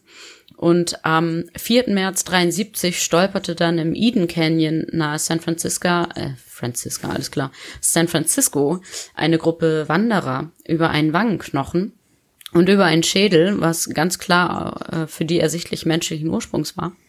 Ähm, diese Überreste lagen unweit äh, vom Highway One und die Untersuchungen ergaben dann später, dass die beiden Knochenteile nicht von derselben Person stammten. Ähm, daraufhin durchkämmte die Polizei dann großflächig das Gelände. Ähm, die Beamten entdeckten ein weiteres Paar Wangenknochen sowie auch einen Schädel. Äh, die Gebeine passten zu den ersten Fundstücken und ähm, ja, die Beamten durchforsteten aktuelle Vermisstenanzeigen, um eben äh, herauszubekommen, wem diese äh, Knochen gehören könnten. Und es stellte sich eben heraus, dass man Teile der Leichen von Rosalind Thorpe und Alice Liu geborgen hatte. Ähm, der Gerichtsmediziner bemerkte ähm, dann am Schädel von Liu zwei Einschusslöcher, am Kopf vom Thorpe eines. Ähm, und ja, nun besa besaßen die Ermittler zumindest eben einen Anhaltspunkt, wie der äh, Co-Ed Butcher, der Co-Ed-Killer, ähm, seine Opfer tötete. Das hat man also vorher noch nicht hundertprozentig rekonstruieren können. Ja, jetzt kommen wir mal äh, zu der Geschichte, dass natürlich auch die äh, Bevölkerung gewarnt wird. Ähm, man soll sich doch ein bisschen äh, zurückhalten, also was zum Beispiel die Tremperin betrifft und äh, nicht per Anhalter. Ja, und äh, das Ganze wird dann noch ein bisschen gespickt und ausgeschmückt von den aufheizenden Medien und ja, man hat halt äh, die Bevölkerung äh, gewarnt, äh, man sollte als Anhalter nicht durch die Gegend reisen. Ähm, aber das hat nicht so wirklich funktioniert, hat nicht gefruchtet, äh, weil der Wahnsinn ging dann immer weiter, auch weil viele Studenten ohne eigenes Fahrzeug praktisch aufgeschmissen waren. Sie mussten halt einfach trampen. In Kalifornien, die Wege sind natürlich sehr, sehr weit, um mal eben mit dem das Ganze zu Fuß oder mit dem Fahrrad ähm, ähm, zu, ähm, abzu, äh, abzureisen oder, oder zu fahren, sprich zur Uni oder mal einfach in die Stadt zu kommen. Und der öffentliche Nahverkehr war, der, war damals eine absolute Katastrophe. Das mag heute alles ein bisschen anders sein, zumindestens zu. Wir hatten noch, glaube ich, schon mal so einen Fall, ne? Ja. War, da ging es, glaube ich, auch um Tramper. Das war in Kanada, da war es ähnlich, äh, ähnlich katastrophal mit dem Nahverkehr. Ja, ja, um das Ganze, um, um dem ganzen, ganzen so ein bisschen entgegenzuwirken, hat dann die University of California hat dann äh, so ein Bus-Shuttle eingerichtet, um dann zumindestens die Studentinnen vom Campus dann nach Hause zu bringen, damit die ja nicht auf die Idee kommen, ähm, ja, in irgendein fremdes Auto zu steigen. Insbesondere Dann äh, die Fernsehreporterin Marilyn Baker äh, heizte dann diese ganze Phase und die Ängste der Bevölkerung zusätzlich an. Sie fertigte reißerische Berichte, übertrieben und schamlos berief sie sich auf Gerüchte und verkaufte ihr Publikum dann äh, Dinge als Fakten, die sie absolut nie überprüft hat. Ja, Presse halt, ne?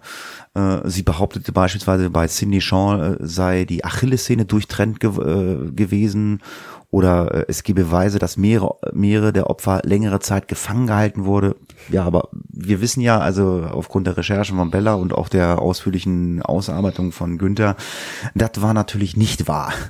Ja, also die äh, Baker, die äußerte sich auch vor laufender Kamera, ähm, also Zitat, die Morde des Co-Ed Butcher sind einzigartig, die Enthauptung und Zerstückelung der Leichen wurde von jemandem vorgenommen, der nach Meinung der Polizei aller vor Voraussicht nach über medizinische Fachkenntnisse oder eine Ausbildung als Fleischer verfügte. Das war, ich zitiere, die Arbeit eines absoluten Profis. Der Täter hat die Körper der Frauen an einem Haken aufgehangen, mit dem Kopf nach unten und dann seine Schnitte ausgeführt. Dadurch konnte das Blut sauber ablaufen, was ihm das Zerlegen erheblich vereinfachte. Ähm, also niemand damals von der Polizei hat und hätte auch nur ansatzweise eine solche Aussage irgendwie getätigt. Also die äh, gute Dame hatte wirklich viel Fantasie ähm, und wir können ja wirklich mit Fug und Recht behaupten, also Fleischer war er nicht, ähm, Fachkenntnisse hat er jetzt irgendwie nicht, vielleicht hat er da von seinem Vater, äh, von seinem Opa beim Jagen ein bisschen was beigebracht bekommen, keine Ahnung, aber ähm, die, die hat sich schon wirklich sehr intensiv in ihrer äh, Fantasie, ähm, ja, verflüchtigt. ähm, Baker äh, suggerierte damit dann den, den äh, Zuschauern, ähm, dass der der äh, der Täter entweder äh, eine lesbische Ärztin, das war auch noch ihre Theorie, also es, der Täter könnte eine Frau sein, eine lesbische Ärztin, oder eben ein Metzger-Transvestit sei, also die, die, die ist doch auch nicht ganz richtig im Kopf. Naja. Ähm, sie warnte ihr Publikum dann davor, äh, sich vor Monta äh, Montagen in Acht zu nehmen, ähm, denn der Killer habe immer montags nach Einbruch der Dunkelheit während einer Vollmondnacht zu Ach so, Montagen. Siehst du, das kommt davon, wenn man kurz mal abliest. Ähm, sie warnte ihr Publikum davor, sich vor Montagen in Acht zu nehmen. So wird ein Schuh draus. Ähm, weil eben der Killer angeblich immer nur montags äh, zugeschlagen hat. Auch das war komplett gelogen. Ähm, Marilyn Baker war, war das egal. Äh, sie baute auf diesen vorgeblichen Fakten ja ihre eigene Theorie auf ähm, die Studentenmorde seien in Wahrheit äh, Teil eines satanistischen Rituals und ähm, eines irren Kults, so aller äh, Charles Manson. Und äh, die Polizei sei bloß zu unfähig, um diese glasklaren äh, Zusammenhänge hier irgendwie zu begreifen. Ähm, die Polizei war verständlicherweise wütend über diese Art von Berichterstattung, ähm, welche eben mit der Angst der Bevölkerung spielte. Äh, aber die Beamten konnten einfach nichts dagegen tun. Sie hatten nichts äh, gegen sie in der Hand ähm, und sie hatten auch keinen Tatverdächtigen, den sie jetzt irgendwie vorführen konnten, um das Ganze als haltlos darzustellen. Ähm, sie wussten ja nicht, nicht einmal, wie der Täter wirklich vorging. Ähm, und vor allen Dingen hatten sie keine Ahnung, äh, wo sie nach diesem Täter suchen sollten und wie sie diese Mordserie eben jemals beenden könnten. Und ähm, ja, wie so oft übernahm dann diese Aufgabe, äh, den Mörder zu stellen. Ähm, Kommissar Zufall und der Mörder gemeinsam, denn jetzt wird's richtig kurios, das wird der Günther erzählen. Ähm, der äh, Edmund Kemper hat jetzt irgendwann selbst dazu beigetragen, mit voller Absicht, äh, dass man ihn fasst. Genau, im Moment versuche ich mir noch einen Metzger-Transvestit bildlich vorzustellen. ähm, ja, also in äh, Kalifornien gab es ähm, halt die Regelung, wer legal eine Schusswaffe erwirbt bei einem Waffenhändler, äh, muss sich registrieren und äh, diese äh, Listen wurden dann später an die Polizei weitergegeben. Die Polizeibehörde musste sich dann wiederum kümmern, äh, die Namen zu checken, liegt irgendeine Vorstrafe vor. Wer vor, vorbestraft war, durfte keine Schusswaffe erwerben. Also die musste dann wieder eingezogen werden, falls es dann dennoch zum äh, Verkauf gekommen war. Genau das passierte jetzt bei Edmund Kemper. Edmund Kemper hatte ja eine Vorstrafe wegen des Mordes äh, an seinen Großeltern. Äh, die Akte war aber inzwischen versiegelt. Das heißt, der zuständige Polizist Terry Medina, der im Frühjahr 1973 diese Liste überprüfte, bekam zwar äh, einen Vermerk angezeigt, Edmund Kemper ist äh, vorbe vorbestraft, aber er wusste nicht weshalb.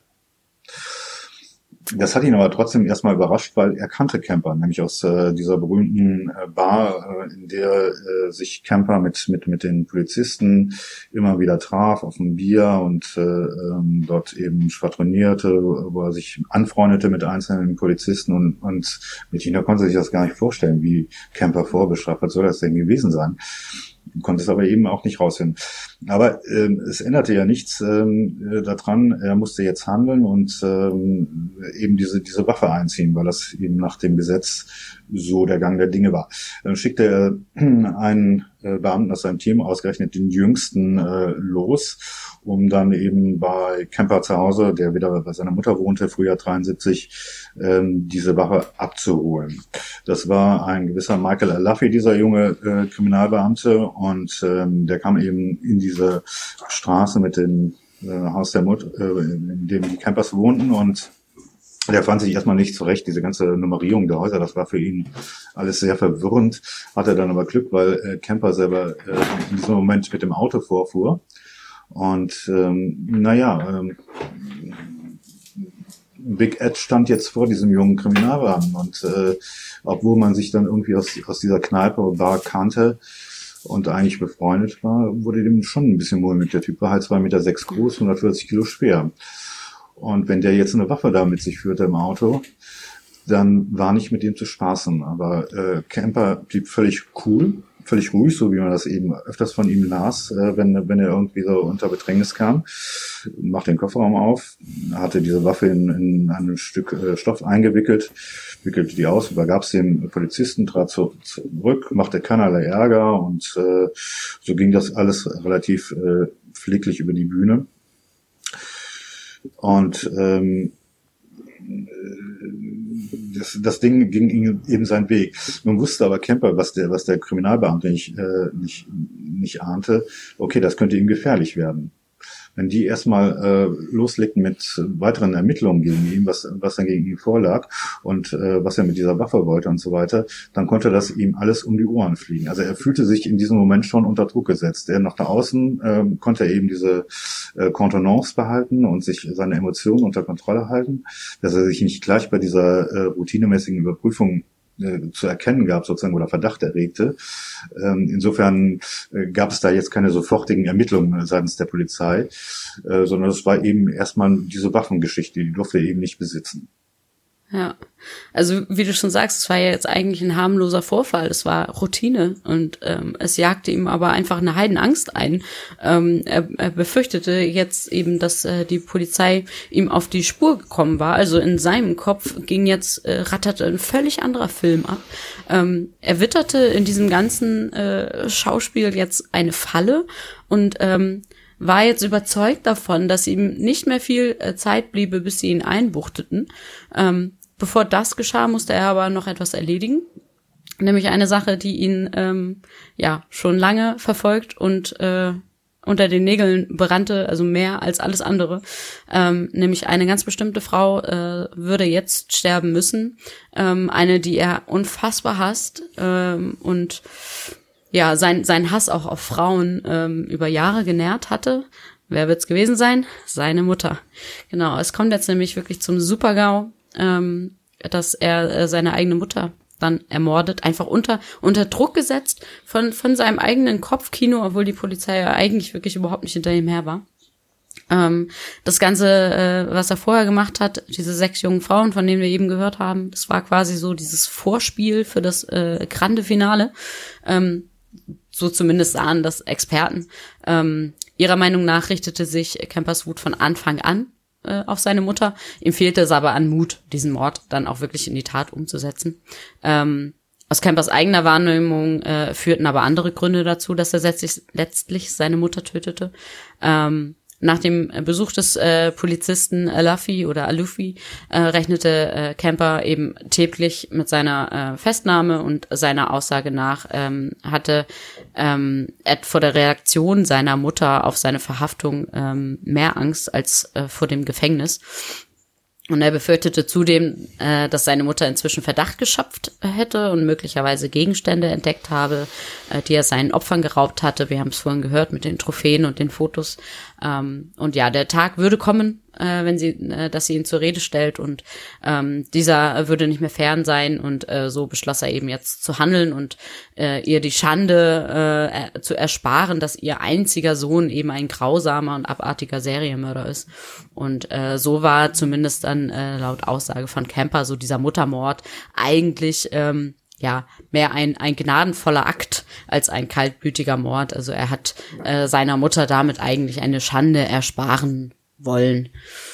Das sind schon harte Worte, was du da so erzählst. Also äh, ja, aber es, es kam dann auch, wie, äh, wie es kommen musste. Also er hat dann natürlich einen ja, geeigneten Moment abgewartet, um dann diesen ganzen Plan äh, in die Tat umzusetzen. Am Karfreitag 1974 war es dann soweit. Abends war seine Mutter mit Freunden ausgegangen und kam dann ja, ein bisschen beschmipst nach Hause. Laut Kemper betrat er dann das Schlafzimmer seiner Mutter. Das haben wir schon gehört, dass er da öfters mal drinne stand, wenn sie geschlafen hat und blieb stumm in der Tür stehen. Dann haben sie ihn ja so richtig niederwürfig, abschätzig angeguckt und gefragt, hast du auch was zu sagen oder willst du einfach nur diesen Sauerstoff verbrauchen also in dem Raum? Also ein ganz dummer Spruch, um einfach irgendwie äh, ja einen Streit zu provozieren. Ja, dann verzieh dich halt einfach, ich will nämlich jetzt schlafen. Kemper verschwand daraufhin wortlos, als er sich, äh, als er sich dann ziemlich sicher war, dass sie eingeschlafen war, kehrte er zurück. Diesmal hatte er einen äh, sogenannten Tischlerhammer mit dabei. Er schlug ihr dann den Schädel damit ein, bis dann die ganzen Knochen zertrümmert waren. Er schnitt ihr den Kopf ab, den er anschließend dann, wie so oft, äh, irgendwo trapiert hatte. Und äh, in diesem Fall hat er es dann im Wohnzimmer auf diesem Kaminsims abgestellt. Später sagte Kemper, er habe sich gewünscht, dass seine Mutter aufgeblieben wäre und mit ihm gesprochen hätte. Stattdessen führte Kemper nun ein Monolog vor dem Wohnzimmerkamin mit dem Kopf äh, der Mutter. Sehr, sehr makaber, muss ich mal sagen. Er hatte seiner Mutter nämlich viel zu erzählen. Ähm, und zum ersten Mal gab es das Gefühl äh, in seinem Leben, äh, dass seine Mutter keine Wiedermord hatte. Warum auch nur, ne? Er schrie sie an, er weinte, er bewarf sie mit Dartpfeilen, er steckte seinen Penis in den Mund und schändete den abgeschnittenen Kopf äh, seiner Mutter die ganze Zeit, äh, wie er das natürlich auch mit den anderen Opfern zuvor getan hatte. Die ultimative Demütigung sollte das nämlich dann äh, für die Mutter sein. Das war also äh, Campers Vorstellung von einem sogenannten, wie Bella angesprochen hatte, gnadenvollen Akt. So macht man das einfach. Hm. Strange. Äh, kleine Korrektur, ähm, hat er, hat er eben gesagt, Karfreitag 1974, so steht es auch im Skript, ähm, also insofern kein Fehler von ihm, aber die Tat passierte Karfreitag 1973 am 21. April. Ah, okay. Oder beziehungsweise der Karfreitag war der 20. April, der Samstag war der 21. April. Ähm, also das war direkt, ich sagte ja eben, Frühjahr 1973 ähm, war, war diese Ermittlung wegen dieser Schusswaffe und das letzte Verbrechen vorher war im Februar 1973, also das war schon zeitlich relativ nah alles. Gut, jetzt äh, lag die Mutter tot zu Hause und schon enthauptet und ähm, Camper, wie er es häufiger machte, ähm, nach solchen Taten fuhr äh, in eine Bar, dieses Mal da in, in den Jury Room, wo er sich immer mit seinen Kumpels von der Polizei traf. Und dann fiel ihm auf, die behandelten ja wie sonst auch. Äh, das schien überhaupt nichts äh, irgendwie irgendein Problem zu geben. Die schienen überhaupt nicht auf der Spur zu sein. Und er na, merkte, okay, äh, vielleicht bin ich Mist. doch gar nicht in, Gef in Gefahr und äh, es ist gar, gar keine Panik an, an, angesagt, ja, aber was mache ich denn jetzt? Jetzt muss ich irgendwie meine Mutter verschwinden lassen oder die Leiche von äh, meiner Mutter. Und ähm, wie kriege ich das denn hin, dass das äh, keiner, keiner mitbekommt? Vor allen Dingen gab es das Problem, die äh, Mutter war äh, eng befreundet mit einer Nachbarin, die relativ häufig, die trafen sich relativ häufig und äh, Camper befürchtete, okay, äh, die kann relativ schnell vor der Tür stehen und bekommt dann natürlich mit, dass hier was nicht stimmt. Also ging der nächste Mord in Planung. Äh, Die Nachbarin Sally Haddett, ähm, äh, die musste irgendwie in die Falle gelockt werden und zwar so, dass Camper die äh, Situation unter Kontrolle hatte. Also der dachte er sich hier was aus, ging bei ihr vorbei, lud sie dann eben im Namen seiner Mutter zu einem Osteressen ein und ähm, ja, sollte ein schönes Essen geben. Es sollte äh, Filme geguckt werden gemeinsam. Und Sally sagte, ja, okay, ich komme vorbei. Als sie reinkam, hat er sie sofort umgebracht. Und ähm, jetzt deswegen eben diese, diese Erklärung der Experten, ähm, das wäre ja alles nur da, äh, gewesen wegen der Mutter, er wollte ja nur die Mutter umbringen und das alles andere nur eine Vorstufe. Was macht er mit dieser äh, armen Sally Hallett, einer älteren Frau?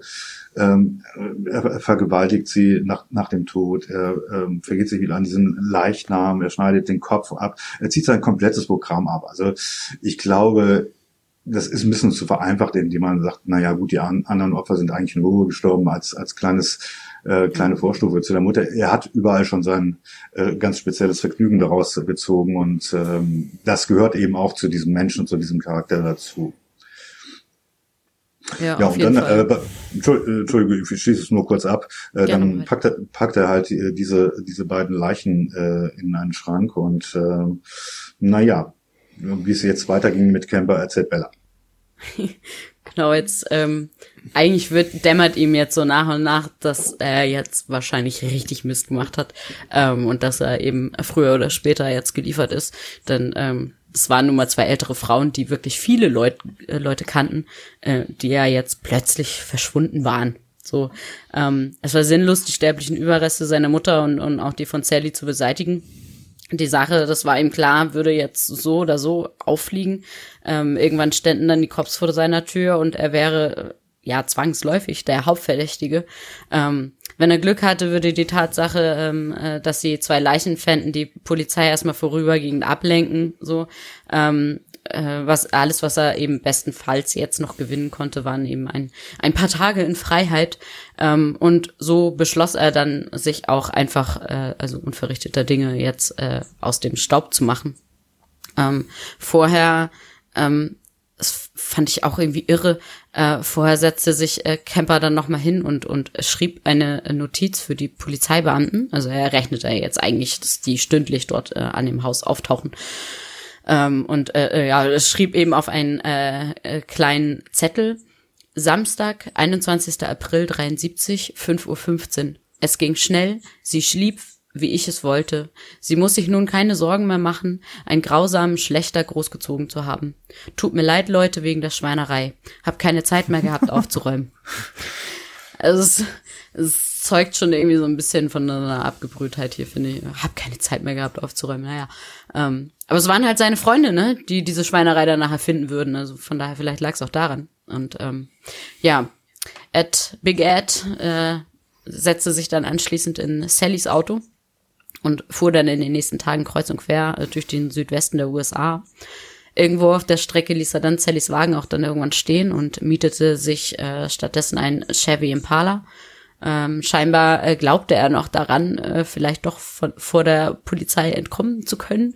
Und ähm, er, er ließ auch die ganze Zeit das Autoradio eingeschaltet, denn er wartete eigentlich äh, darauf, dass jederzeit äh, oder ja eine eine Nachricht äh, herausgebracht wird, äh, so aller grausamer Doppelmord in Zentralkalifornien, Polizei fahndet nach Sohn des Opfers.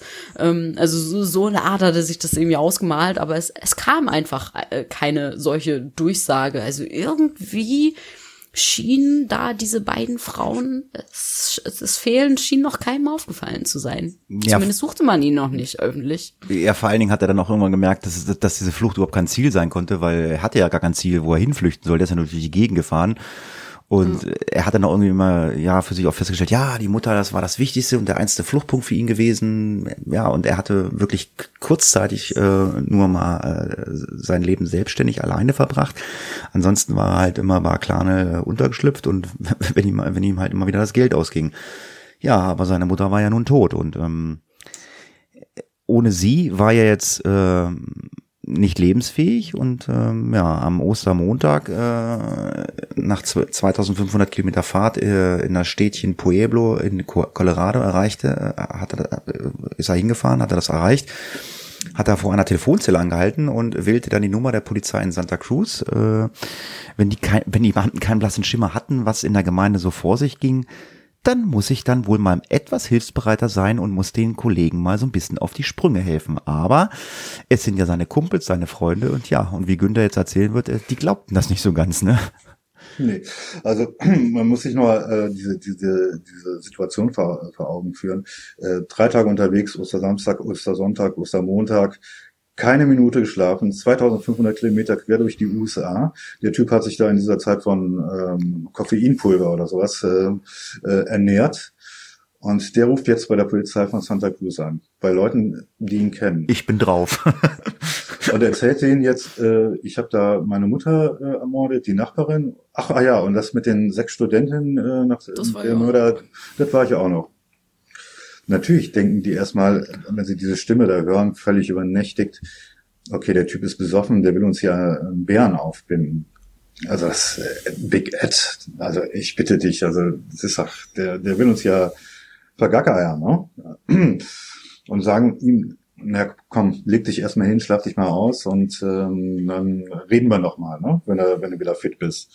Und Edmund Kemper macht das auch. Der ähm, hält sich dann eben da, da dran und äh, kann das gar nicht fassen, dass das, dass da keine Polizei vor, äh, vor ihm steht und ihn festnimmt. Also es erscheint einfach keiner. Ja. Ähm, Big Ed äh, lässt auch nicht locker. Also ein paar Stunden später äh, klingelte wieder das Telefon auf der Polizeiwache Santa Cruz.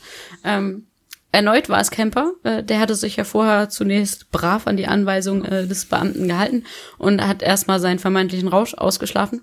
Ähm, er erzählte aber nach wie vor den gleichen Stuss. Also er, er sei ein gemeingefährlicher Killer, er habe Studentinnen kalt gemacht und ähm, fing in den Augen der Polizisten oder nee, in den Ohren der Polizisten immer wieder mit diesem selben Quatsch an.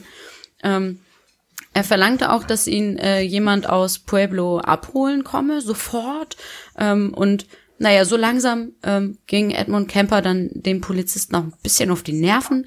Ähm, der Beamte er erklärte dann abrupt das Gespräch einfach für beendet und legte auf. Also man nahm ihn selbst beim zweiten Anruf äh, definitiv nicht ernst. Und ähm, ja, jetzt, äh, jetzt reicht es Edmund Kemper. Also jetzt ließ er nicht mehr locker und äh, probierte wirklich den halben Nachmittag nochmal jemanden vom Polizeirevisor da, da irgendwie an die Strippe zu bekommen, äh, der ihm dann endlich mal diese Geschichte abkaufte, ja. Und ähm, er sei am Ende dann, äh, äh, also äh, war er dann ja wirklich fertig mit den Nerven. Ähm, in seinem äh, Wagen lagen äh, drei Kanonen äh, mit 200 Schuss Munition. Und er könne eben äh, für nichts garantieren, wenn ihn hier nicht bald mal jemand abholen äh, komme. Und äh, selbst als er das erzählte, dass er hier äh, scharfe Kanonen hinten drin hat, ähm, nehmen die ihn immer noch nicht ernst und ähm, wimmelten ihn wieder ab. Ja, Das war zu Da- verzweifeln. Muss man halt äh, neben diesen äh, drei Kanonen muss man halt Maschinengeschütze auffahren, so nenne ich es mal. Dann hat er nämlich die Zündidee gehabt, ähm, äh, wie er die Polizisten überzeugen konnte. Ähm, er schlug vor, dass man sich mit äh, Michael Alufi äh, in Verbindung setzen sollte. Der habe ja erst vor ein paar Tagen äh, von ihm den Revolver mit Kaliber 44 beschlagnahmt. Der wisse genau, wo er wohne. Er könne sich dort doch nochmal umschauen und gucken, ähm, ob an der Story, die er sein, seinen Freunden äh, verkaufen wollte, ob denn da was wahr dran ist.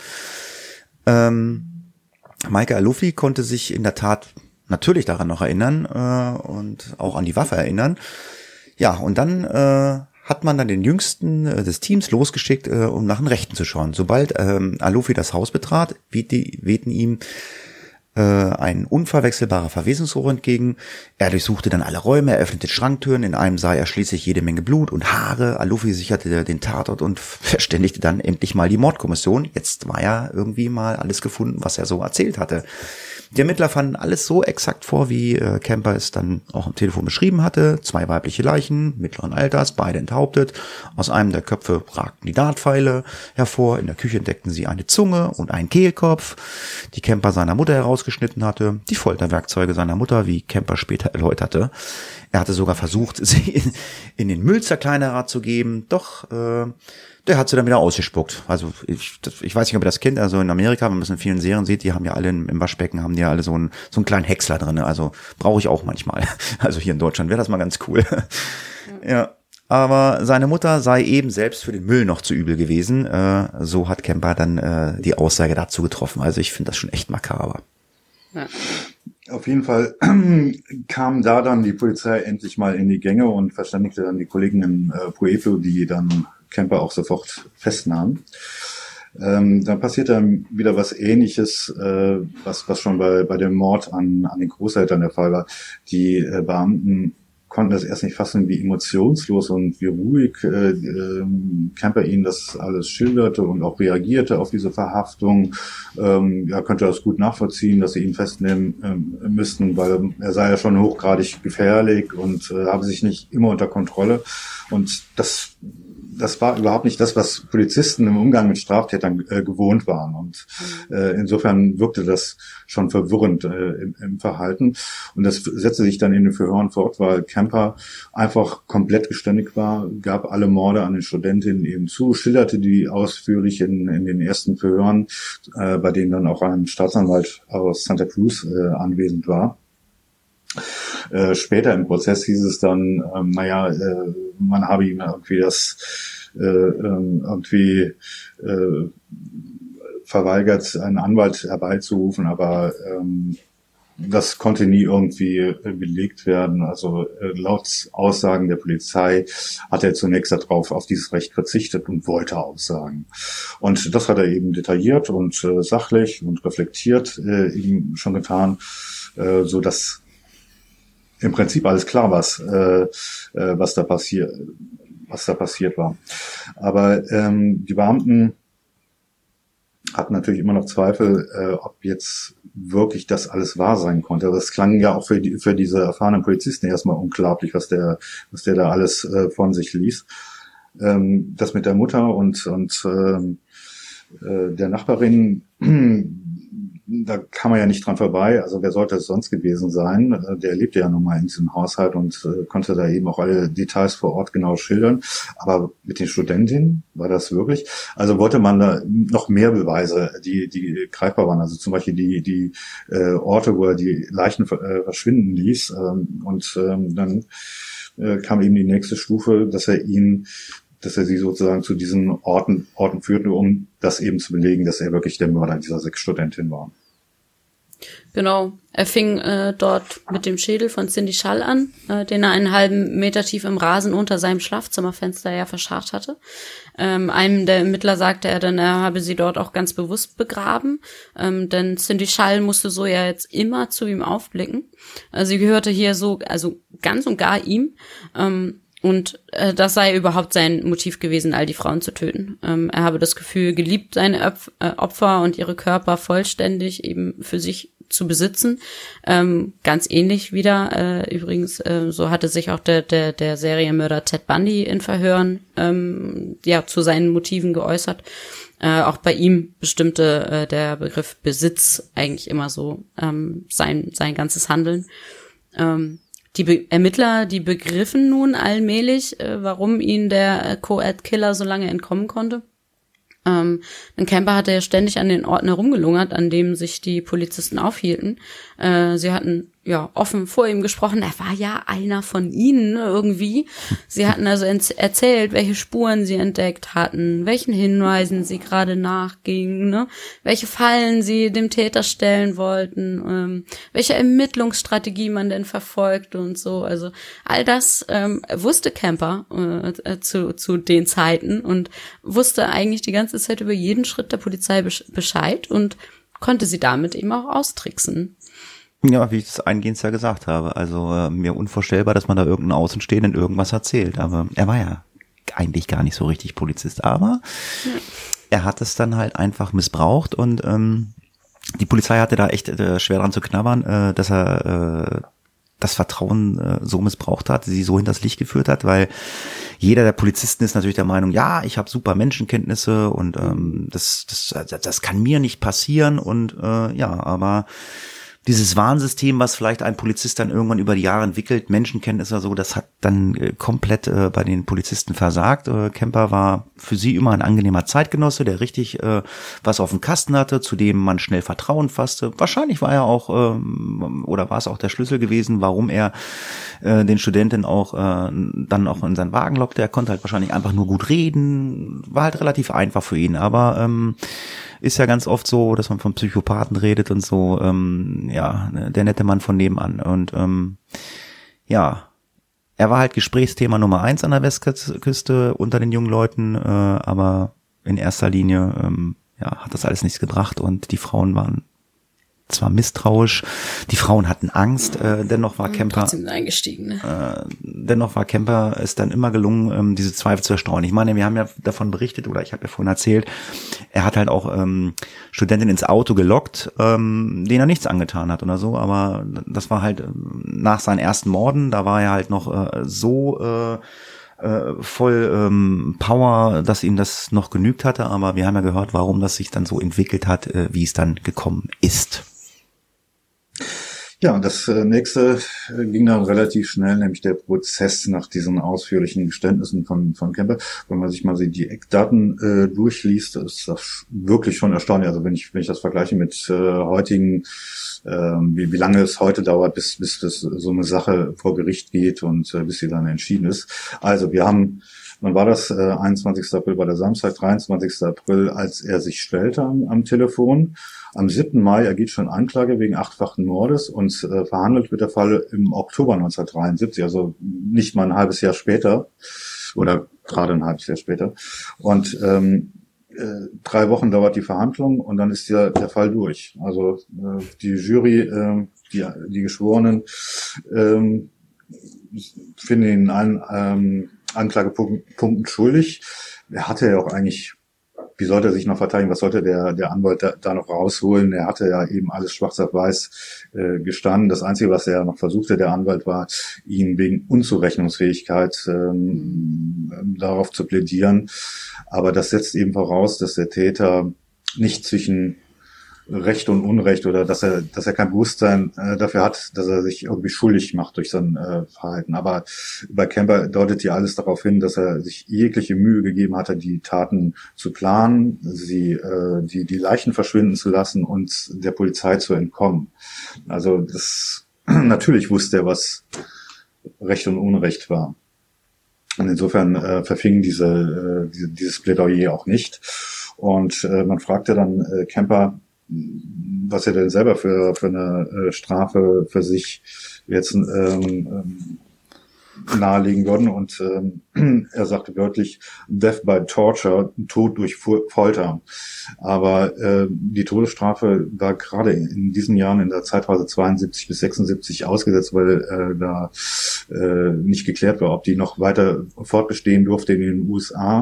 Und deswegen ähm, kam äh, kennt man den Genuss dieser Vorzugsregelung, dass er nur auf lebenslänglich verurteilt werden konnte. Kalifornien hatte ansonsten auch die Todesstrafe äh, vor 72 nach äh, 76. Und äh, Kemper lebt heute noch er ist immer noch in der kalifornischen Strafanstalt in äh, Wackerville untergebracht, äh, hatte mehrfach Gelegenheit, das ist dann ähnlich geregelt wie bei uns. Ähm, lebenslänglich bedeutet jetzt nicht automatisch lebenslänglich, sondern man hat nach einer gewissen Phase äh, das Recht, seinen Fall nochmal vorzutragen vor eine Kommission und auf frühzeitige Entlassung zu äh, plädieren und äh, das ist jetzt mehrfach geschehen. Ich glaube zuletzt 2016 äh, oder 2017, also noch nicht lange her. Aber in jedem Fall ist es äh, abgelehnt worden. Er sitzt immer noch in der Haft. Ja, mit Recht. ja. Damit sind wir eigentlich auch schon quasi fast am Ende ähm, dieses Falles ähm, jetzt mit der mit der Verhaftung. Ähm, was äh, wir euch noch mitgeben wollen, ist, ähm, das hatten wir ja anfangs auch schon äh, gehört, er war ja äh, quasi so ein Muster, Musterserientäter, ähm, von dem man auch vieles lernen konnte. Äh, der Günther hatte das anfangs gesagt, dass das FBI äh, Studien geführt hat über Serientäter, wollte herausbekommen, ähm, ja, wie, wie Serienmörder eigentlich ticken, ähm, woran man sie erkennt, was das, was die ausmacht. Und eben einer dieser Forschungsobjekte war eben Edmund Kemper, einfach auch aus diesem Grund, dass er halt sehr offen damit umgegangen ist, sehr reflektiert seine Taten äh, schildern konnte und ähm, so äh, ja er, erwies er sich einfach als sehr äh, gutes Forschungsobjekt auch noch in weiteren ähm, äh, Befragungen und Interviews. Äh, da hat er halt immer ähm, ja sehr gerne sein Wissen äh, der Allgemeinheit zur Verfügung äh, gestellt. Und ähm, seiner Meinung nach eben auch, um halt eben so Verbrechen wie die seine äh, in Zukunft verhindern zu können, so hat er das dann dargestellt. Ähm, Genau, und so, so könnte man sich dann eben äh, nach und nach so an die Denkweise und das Verhalten von Serientätern irgendwie rantasten und äh, vielleicht solche schlimmen Sachen wie die, äh, wie die, die er getan hat, eben ähm, ja verhindern. Ähm, über diesen ganzen Thema des Forschungsobjektes und der Forschung über Serientäter und im Speziellen über Edmund Kemper könnte man jetzt wahrscheinlich noch mal einen komplett eigenständigen Podcast machen. Ich glaube, wir sind mittlerweile schon bei über anderthalb Stunden, oder? Wenn ich mal richtig ja. auf die Uhr gucke. Ähm, es war auch nicht geplant, also von daher äh, keine Sorge, ähm, diesen Teil ähm, haben wir jetzt bewusst ausgeklammert. Ähm, es sei euch aber ans Herz gelegt, ähm, wer sich dafür interessiert, der findet äh, darüber im Internet äh, noch ganz, ganz, ganz, ganz viel Material. Und ähm, zwei Sachen äh, kann ich euch noch besonders empfehlen oder drei Sachen. Ähm, zum einen diese Geschichte mit den FBI-Agenten, die da in den USA herumreisen, um Serienkiller zu untersuchen, ähm, ist auch äh, ja quasi verfilmt worden. Ähm, also da äh, hier von mir eine Netflix-Empfehlung, die Serie Mindhunter. Wer das noch nicht gesehen hat, ähm, geht eben um diese äh, beiden FBI Agenten, ähm, also die die Mörder aus der Serie, die gibt es wirklich, ne? Also ähm, besonders Edmund Kemper, äh, by the way, ist hier äh, besonders gut getroffen.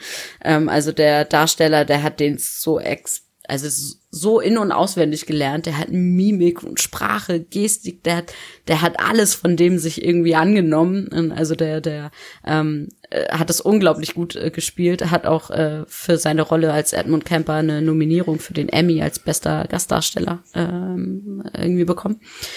Genau, und ähm, auch bei YouTube äh, kann man das auch mal eingeben. Also da kann man so Videos sehen, wo der echte Ed und dieser Schauspieler-Ad mal so gegeneinander gestellt werden, das ist wirklich verblüffend. Ähm, also wie gesagt, ne, diese, diese Serie Mindhunter äh, sei euch ans Herz gelegt.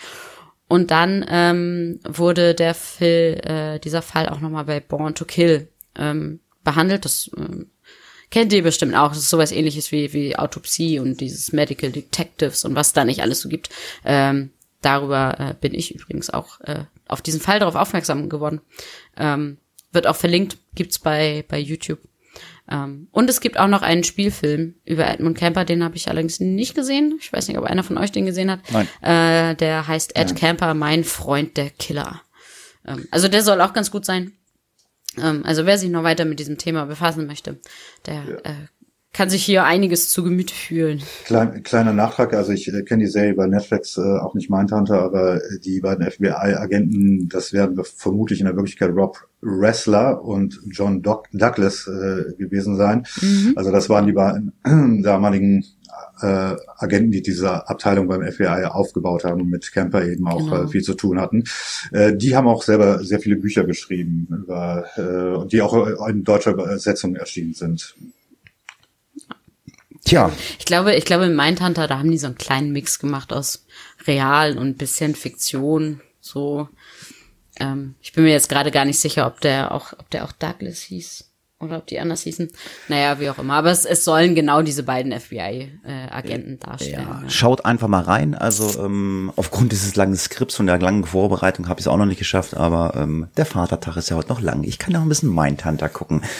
Ja, es war wie angekündigt äh, einer der längsten Fälle, die wir bearbeitet haben, ähm, weil der halt auch einfach äh, so viel Potenzial äh, uns geboten hat und äh, auch immer noch Potenzial bietet, weil man kann in, in Podcasts halt nicht einfach alles reinbringen. Wir versuchen halt die Fälle immer so ein bisschen vorzustellen, auch wenn das immer mal gerne kritisiert wird, dass wir das nicht ganz so, ganz so akribisch machen. Ich glaube, also hier hat Bella äh, richtig äh, gearbeitet, hatte ja auch vier Wochen Zeit oder naja, und Blödsinn, Günther, ne? Äh, und, und wir, ja, ich meine, vorgearbeitet. Günther hat vorgearbeitet und äh, Bella, ja gut, ich meine, Bella hat wahrscheinlich zwischendurch immer geschrieben, weil ähm, wir haben ja auch diese Aufnahme schon ein paar Mal verschoben. Wir mussten auch mal gucken, dass das mit der ähm, mit der Technik funktioniert. Das haben wir auch alles hinbekommen und äh, ja, ich denke, der Fall ist abgeschlossen. Ähm, Bevor wir äh, zum Schluss kommen und dann vielleicht nochmal kurz plauschen mit Günther, ähm, kommen wir zu unserem aktuellen Krimi-Rätsel. Ich weiß von unserer Redaktion, ähm, wie haben Sie es so schön geschrieben heute bei Twitter, äh, er hat kein Foto für uns, es ist nicht gelöst worden,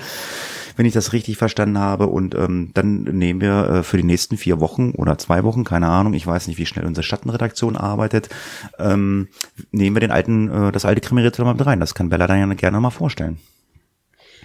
Unter rotem Stern genoss er ein gigantisches Festmahl besonderer Art. Schöne Grüße an den Philipp, der uns dieses Rätsel geschickt hat. Ja. Also es geht in die Verlängerung. Ähm, ihr werdet es rausfinden, kommt Leute. Und immer schön in die Kommentare schreiben, sonst sehen wir das nicht. Ja, wir sehen das schon, aber äh, ist, immer, ist immer ein bisschen schwierig. Wir wollen es nicht sehen.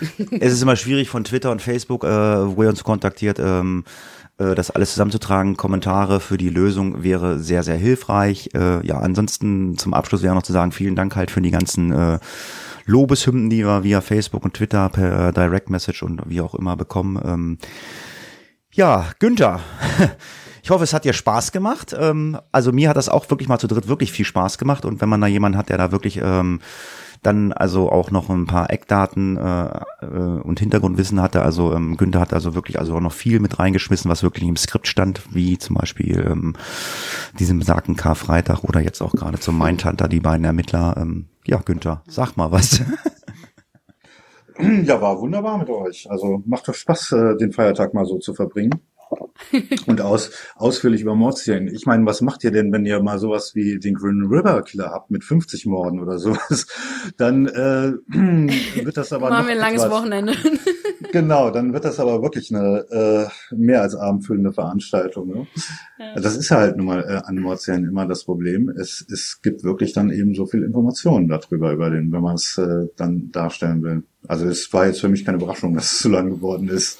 Nö, also man muss aber dazu sagen, gut 50 Leute. Das ist natürlich auch die Frage, wird das nicht irgendwann auch langweilig für den Hörer, wenn du da jeden einzelnen Mord ja, auf, ja, manchmal kürzen wir das dann ja auch ganz aufdröselst. Ich meine, wenn da jetzt irgendwelche spektakulären Morde zwischen sind, aber in der Regel ist es ja so, das wirst du auch bestätigen, Günther, äh, Serienmörder, die haben ja, die haben ja immer äh, ein dasselbe Schema. Die, die, die weichen ja von genau. weichen ja selten von ihren ursprünglichen äh, Taten ab. Also der eine sagt, okay, ähm, ich hau immer einen Kopf ab, der nächste sagt, ich erschieße die Leute immer so. Äh, das wird ja bei diesem gerade angesprochenen Fall mit den 50 Morden, der wird ja wahrscheinlich auch immer dasselbe Schema gehabt haben.